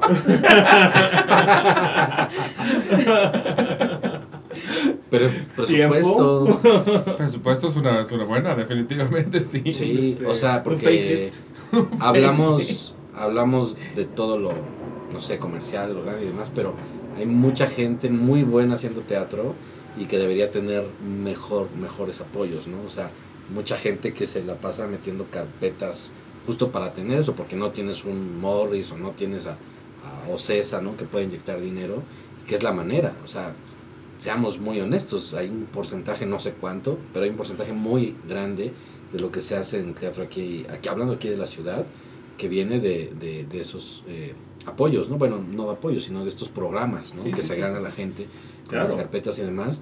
Y creo que, eh, bien, puedes hacerlo con tres pesos y ser muy creativo, también creo en eso, pero creo que de a poco se tiene que ir ganando más el respeto, el, el teatro y el artista para con las autoridades, para que haya mejores presupuestos, para tener, es que muchas temporadas viven de la lana que mete la- el mismo artista, Sí, ¿no? tal cual. y, y creo que tiene que ser mejor recompensado eh, no nada más el, el- el actor el que pone la cara no sino el técnico el creativo el constructor no Eh, creo que eso eso nos toca a nosotros mismos estarlo tratar de, propo- de proponerlo porque qué padre que te hable Claudio Carrera y te diga vente a diseñar tal no Eh, con Tina y demás pero hay muchas obras muy poderosas muy hermosas muchos textos muy buenos directores muy buenos que quisieran poder, poder tener una, una temporada en el helénico, ¿no? Y para ellos es, ¿no? Este, y a veces es de, pues, dices, les quedó increíble. Dices, sí, pero ¿sabes cuánto pusieron de su bolsa? ¿Sabes cuánto ganaron realmente de la taquilla? Hay de momento abusos también en los, en los teatros, ¿no? Que no tiene que ver, más que abuso, tiene que ver con que es que si no, no sale. Si, si hubiera más recurso, no sonaría abuso. Es decir, ok, quédate con tanto porcentaje, está bien, es tu chamba, es tu negocio, es tu business, está bien. Pero y los que hacen el teatro y los que pues, tú tienes trabajo también por todos estos artistas, conocidos o no conocidos, ¿no? Claro. Entonces creo que sí tiene que ver también con una onda de, de presupuesto, que no lo podemos aparecer de la noche a la mañana, Y de públicos. pero que nosotros también podemos estar girando eso, ¿no? O sea, que no se nos olvide que hay mucha gente que no la conoce nadie y, y son unas bestias, ¿no? O sea, Claro. hay una, hay una obra que se va a reestrenar en el, eh, en el Benito, Benito Juárez, creo que es, se llama Variaciones Schrödinger, sí, ajá, sí, Este- que ya estuvo muchas veces. pues van, creo que es la tercera vez, porque estuvo en el orientación, me recuerdo, en el, en el CCB, este, y es una obra súper poderosa, súper poderosa, y habla de temas que también deberíamos hablar un poco más, porque habla de la, la desaparición, de las desapariciones, ¿no? De cómo enfrenta a una mamá la desaparición, desaparición de un hijo, y, en- y entra esta onda del gato de Schrödinger, de, Schrödinger de decir, Está vivo o está muerto. Está vivo o está muerto. Mm. Si abres la caja, ¿qué vas a encontrar? Pero mientras no lo veas, pues ella sigue creyendo que está vivo. O sea, Claro. y son temas que nos que son sensibles a nosotros, ¿no? A, a lo que pasa en nuestro país. Pero bueno, todo tiene que ver creo que también con esos apoyos y presupuestos para que puedan emerger también esas historias y que el diseñador de audio, el diseñador de luces, la señora que hace un papelón ahí con, con, con ese, con esa obra, Todos igual están de bien bien remunerados. como el de Bule Bule o como el de Mamma Mía. Eh, Eso más de- supongo que los que se ceban, porque me imagino que ustedes de pronto los buscan para decirles, oye, vamos a meter un EFI para tal obra, Ah, bla, bla, bla, y luego esa obra pues nunca consigue EFI, nunca sucede. ¿no? Y hay cosas bien que- buenas. Pero, pero ya sabes que, no pasa. o sea, creo que ya tienes, al menos yo tengo idea de un porcentaje, de, o sea, sé que si metes 5 va a salir uno. Sí, sí, sí. Eso es tristísimo también, honestamente. Sí, o sea, pero ese, pero ese es el único modelo de subvención real que tenemos hoy en día también. Este, yo creo que más bien, o sea, creo que tienes toda la razón, o sea, necesitamos mayores presupuestos, pero es mucho más profundo, o sea, lo que necesitamos es, pu- es que generar una industria que sea autosustentable, que no dependa de la subvención. Sí, sí. Porque, Eso sería The Dream. porque, la, porque la gente no va al teatro. La realidad Sí, sí. es que no tenemos públicos. La banda no va al teatro. Queremos creer que sí, y es bien bonito pensar que sí, pero, Sí. pero, la, pero, la, pero la realidad es que la gran mayoría... Esta semana cuatro obras quitaron una función el fin de semana. Exacto. o sea, Sí. Bueno, no, el, el triste. Aquelarre tiene un público teatrero y aún así ahora que tuvimos nuestro bonito party boss, eh, le preguntaba yo a la gente como, ¿ya fuiste a ver tal? No. ¿Ya fuiste a ver tal? No. Y yo, este es el público teatrero. Exacto. Y- mucha gente no va, o sea, y no, todo, lo entiendo perfecto, o sea, la situación es complicada para todos. Este, es una ciudad muy complicada, todo es, sí, totalmente. Pero la realidad es que necesitamos una cultura teatral bastante más como diversa Claro. y que no solamente privilegie como, o sea, hablando del público, este, las obras, ya sabes, de donde haya gente famosa, o las obras de encuerados, o, o sea, ¿sabes? O sea, que, que eso- de que es lo, que, llena. De, de no está mal. no vas a estar hablando. ¿Eh? De twisted no vas a estar hablando. No estoy, no, estoy, o sea, no estoy criticando a nadie, o sea, no, para nada. O sea, Sí, creo sí, que sí, tiene su sino, lugar. sino que todo el mundo tenga su público. O sea, ya Ya, sea sí, que pero, hay un mercado pero, creo que, o sea, justo, o sea, lo que nos hace falta La, es pero que la la cosa gente es que nadie vaya. sabemos, sabemos cómo conseguirla. O sea, todo- todos los que, está- que giramos en torno Nadie a... tenemos idea. Nadie tiene la fórmula para. El día que alguien descubra la fórmula de la publicidad también, o sea, va, Es- se es- va a hacer millonario, ¿sabes? Exacto. El día que alguien, o sea, es complicado. Creo que es una mezcla de todo. O sea, pero en esencia tiene que ver con que estamos viviendo el final, o sea, seguimos como aferrándonos a un, mode- a un modelo, eh, modelo de producción basado en la subvención, como funcionó en México durante tantos años, sabiendo que ya no hay subvención. Correcto. Sí, cada vez es menos. Desde el punto de vista como subvencionado, desde el punto de vista comercial, estamos intentando como aferrarnos al sistema de estrellas que tampoco existe ya. Sí, tampoco. No te garantiza. No te garantiza Ya no Nada. hay, ya no hay Nada, nadie. nada. O sea, perdón, si Daniel Jiménez Cacho no te llenaba el Teatro de Sorprendentes, Sí, ¿quién lo va a hacer? ¿quién lo va a hacer? Sí, sí, sí, sí, sí, totalmente. ¿Sabes? Sí, sí, sí. Este, creo que más bien se tiene que reconfigurar desde, o sea, le hace falta como un, ex- un examen de conciencia importante, el teatro mexicano, o sea, entendernos dónde estamos y cuál es el camino hacia adelante. Claro. Porque ninguna de estas dos opciones que además siempre se malven entre ellas y es una estupidez. Este, o sea, porque todos hacemos teatro, todo es teatro, o sea, desde Baño Turco es teatro y este y Junio en el este 93. 93 es teatro, o sea, ¿sabes? Sí, y en Soñación, la que está en. todo es, todo, todo es teatro. O sea, Sí, sí, sí, el sí, pensar sí, que sí. uno es más elaborado, más importante que otro es una estupidez. Claro. Este, creo que más bien es justo eso. O sea, tenemos que reconfigurarnos desde el entender que somos una sola comunidad y tenemos que generar teatro que también piense en el público. Claro. Yo nunca entenderé por qué no nos mandamos público de, de unas a otras, ¿no? O sea, que, que eso sí sucede en, en otras partes, pero si tú vas aquí a ver una obra, esa obra no te redirige a la siguiente. Y eso es una cosa que, que en, en otros lugares funciona muy bien. Y aquí siento que, por ejemplo, es, eso nos está haciendo falta. Sí, o sea, creo que también tiene que ver con una cosa de temporadas. O sea, que en muchos países, o sea, hay, los teatros tienen temporadas y, están- ah, y las temporadas están curadas para Sí, que sí, sí, haya como una haya una lógica entre una obra y otra obra y otra obra y otra obra y otra obra. Entonces vas generando como este vas generando un caminito. Sí, sí, sí. sí. ¿no? Aquí como justo tenemos Pinocho en la mañana, este, te- Casa de Muñecas en la tarde y este, por tus pujidos nos cacharon en la madrugada, ¿sabes? Sí. O sea, es como estamos... ¿A dónde mando a mi gente? ¿Cómo, Sí, cómo sí. mando a mi gente? Ok, la última pregunta no la voy a hacer yo, voy a dejar que, que la haga Chris. Ay, qué fuerte. Vas. Eh, ¿Qué nos vas a preguntar, Cris? lo que yo quiera. Lo que tú quieras. Es preguntas que me saco del ano, así que sácatela del ano.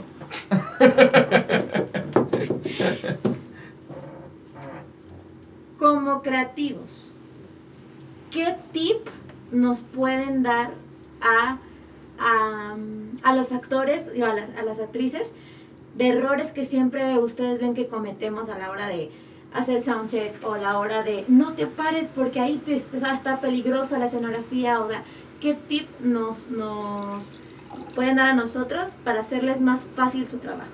Y estudiantes también, porque muchos estudiantes nos escuchan. Sí, como yo. Yo, o sea, yo soy estudiante, pero sí. Para facilitarle su trabajo, ¿qué tip nos pueden dar a nosotros? Te veo muy pensativo. muy ganoso. Reflexivo, ajá. No, nada, este... Creo que híjole, en mi caso, lo que yo más aprecio de un actor, o sea, y cuando estás en montaje, o sea, no, es la consistencia. Ok. Sea, tener consistencia en, en el trazo, en como todo, porque de, eso dependemos nosotros trabajando alrededor de. Pero, pero eso es raro, porque también, o sea, no, no estoy pensando, o sea, no estoy diciendo que quiero como coartar la capacidad de desarrollo de un personaje que todo, todo el tiempo tendría que suceder. Pero pues, hay ciertas cosas, o sea, saber que hay ciertos momentos de consistencia como real, que si hay una marca donde tienes que parar, tienes que llegar a esa marca, ¿no? Que esa cosa mágica y oculta que la gente llama su luz, Sí. es importante Sí que llegar a existe, ella. ajá. Y sí existe. Y a mí últimamente he ido mucho, mucho, mucho montaje escolar y sí, normalmente se queda un pasito atrás. Sí, es como... Un pasito adelante, un pasito adelante. A mí me pasó, a mí me pasó en Rent. Alexi Darling se supone que está en la parte de arriba de un balcón. Entonces me pusieron mi luz y yo así de. Y aquí la luz, ¿no? Y Mau me hacía. Y yo. Y me quedo. Sí, sí, sí, ganas como tener un lazo y hacerle. Exacto. Es- te tienes que parar ahí donde sientas que te quema la retina, ahí es. Ahí donde duele, ahí es. Ahí donde duele, Ahí donde es. tienes calor. Si Ahí. estás sintiendo brisa y tranquilidad, frescura, ahí, Ahí. no es. Bueno, hay un gran chiste entre utileros, ¿no? Que ¿dónde escondes la utilería este, comestible? No, No, porque sé. siempre es un pedo. O sea, tienes que guardarla porque si no se... Claro, O sea, sí, ¿dónde sí, la sí, guardas? En la luz, porque nadie va a pasar por ahí nunca. Ahí se pone luz. Ay. ¿Y tú, Miguel? Pues creo que, y, y no solamente va para, para, para estudiantes o para gente que quiere hacer teatro, este, pues porque también hay mucha gente muy nueva haciendo teatro. Y a veces lo que pasa, y eso ya tiene que ver con carácter y es respetable, pero muchas veces pasa que los viste hace un año haciendo una obra escolar con otra actitud y de momento ya están haciendo X sobre y ya es otra actitud. Oh, sí. Y, y eso, eso les perjudica mucho, independientemente de que porque digas, no manches, porque se le sube o ese tipo de cosas, tiene que ver porque dejan de aprender. Y entonces cuando uno está receptivo, las cosas te van a salir mejor, porque escuchas no solamente al director, sino muchas veces un técnico te puede dar un tip, ay, oye, mira, aguas con esto. Los técnicos saben más que los creativos, eso dalo por hecho Claro. tienen mucho más experiencia. A lo mejor no saben hacer ciertas cosas, pero saben cómo funcionan, saben muchísimo. Entonces, a veces un técnico también te puede decir, oye, mira esto, y si no está receptiva o receptivo, pues no lo vas a cachar, ¿no? Y creo que a nivel ya más técnico, como de audio, eh, definitivamente creo que hagas musicales o no, sí debería haber, sí deberías tener un entrenamiento auditivo y, y de voz y dicción. O sea, pero serio, ¿no? De Realmente, dicción. de Uy, dicción. sí. Pasa mucho y de verdad no juzgo a nadie, a nadie, a Podemos nadie. juzgar a Chumel, no importa, nos calla. De No. dicción, hermano, sí. Pero porque yo entiendo que muchas veces eh, es el baile y eso, y a veces pasa, y es, es que no se le entiende. Eh, pero con entrenamiento sí se puede lograr. Claro. O sea, sí ya me ha tocado ver gente que dices, es que ¿cómo le hace? Que se entiende cada palabra que dice, ¿no? Y muchas veces hay gente que confunde que la dicción es exagerar las heces. Y eso es una pesadilla para audio. ¿no? Porque todo es, todos los finales o todas las heces son durísimas. Y es de, no, eso no es hablar claro. Eso es, estás exagerando la S. Este, entonces, bueno, todo eso como que sí, sí se lleva una, en una clase de voz y dicción. Y si vas a hacer musicales, que sí tomen clases de entrenamiento auditivo. Ojo, hay gente que canta muy bonito, que tiene muy bonita voz, pero no tiene ese entrenamiento auditivo, de saber hacer intervalos, de saber hacer armonías. Y entonces empiezan estas broncas de, oye, no me escucho. Es que no necesitas escucharte. Cuando tienes la memoria muscular, ¿no? Y la memoria auditiva como bien Claro. entrenada, sabes que ahí está el sol, o ahí está el do, ahí está la cuarta justa, lo, lo que estés cantando.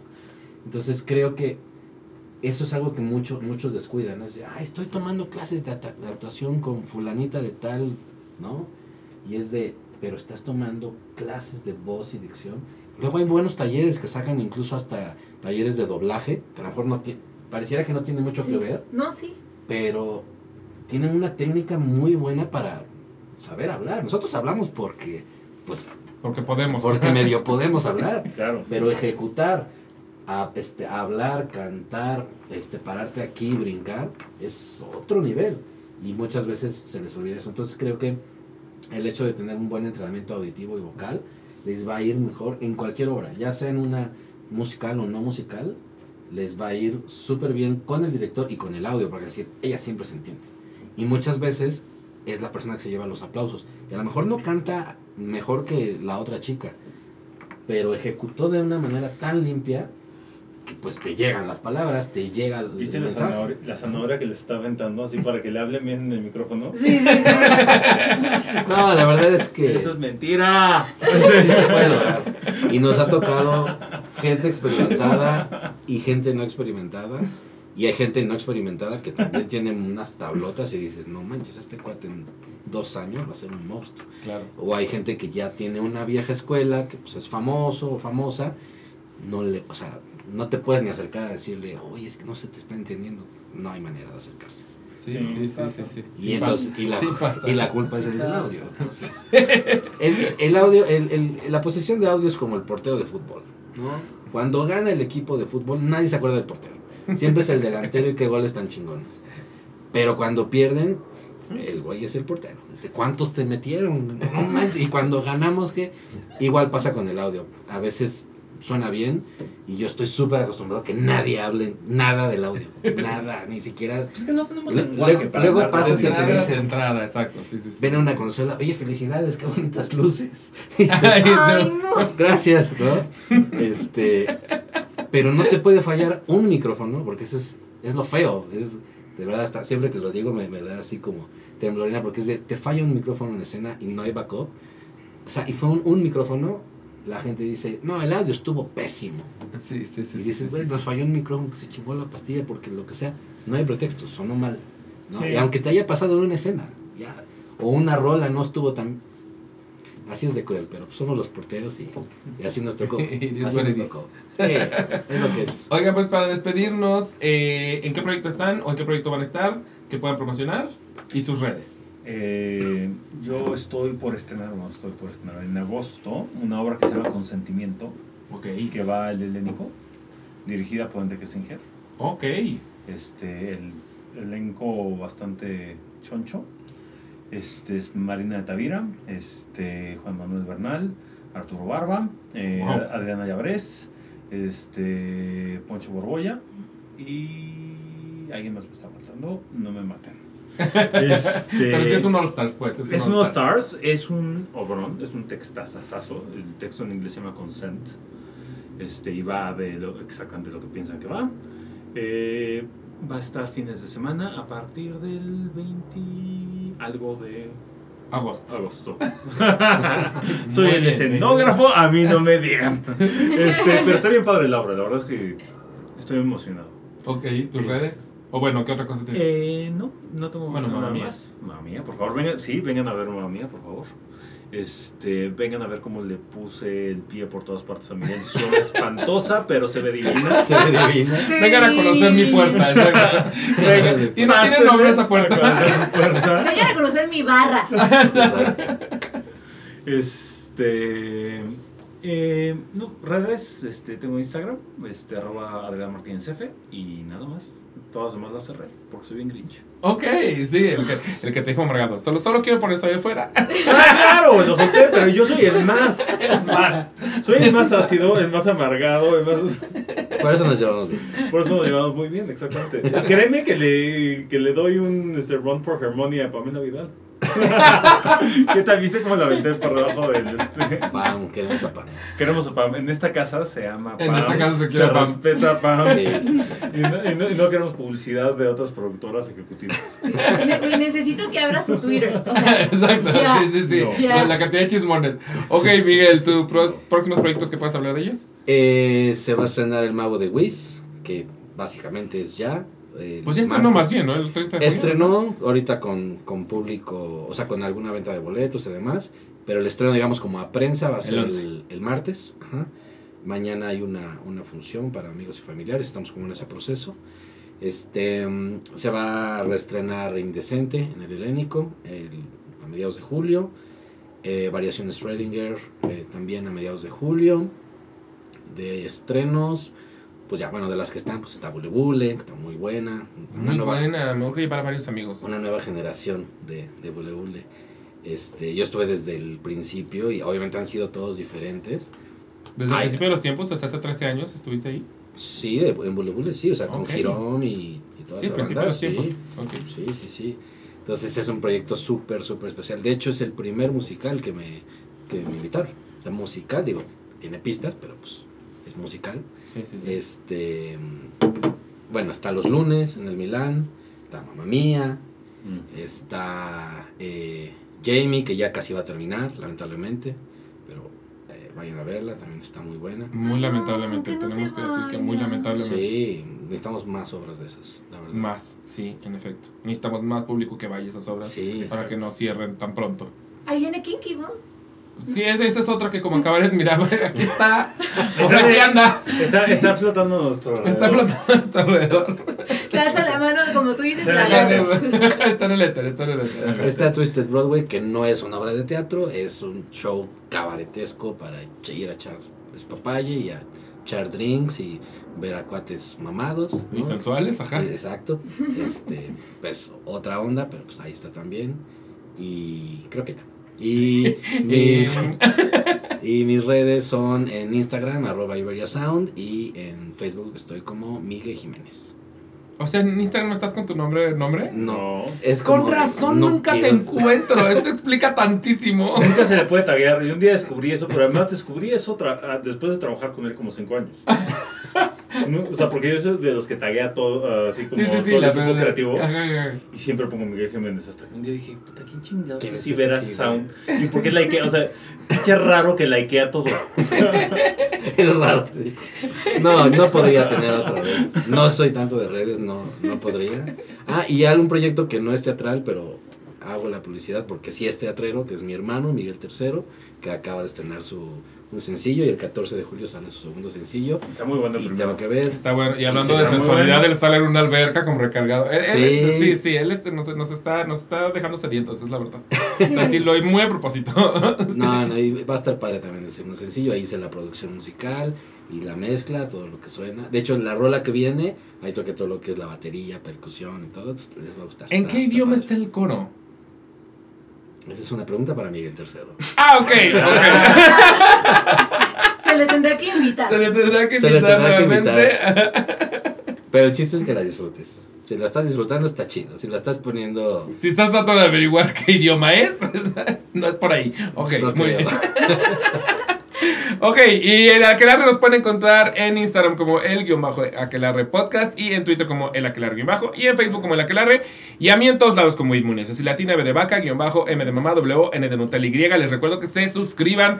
Ya están aquí, ya escucharon a estos señorones. Eh, si quieren saber más de teatro, hay manera de saber más de teatro porque tenemos muchas entrevistas. Entonces, suscríbanse, denle la campanita para enterarse cuando tenemos nuevo episodio y síganle dando a los que tenemos aquí al lado porque seguro les está pareciendo. Y si ustedes nos están escuchando en Spotify o en iTunes, este es un gran momento para dejarnos unas bonitas 5 estrellas, una bonita recomendación, un bonito comentario que nos ayuda a crecer. Como familia, muchas gracias por estar aquí, de verdad. Por haber bebido gay conmigo, que hace mil años ningún invitado bebía gay conmigo, porque digo, vino gay conmigo porque no, no había, no había. Peligro de extinción, es un dodo esto. Entonces, muchas gracias. Y muchas gracias por estar aquí. Muchas gracias, Chris, también a ti. Gracias a ti. Bye.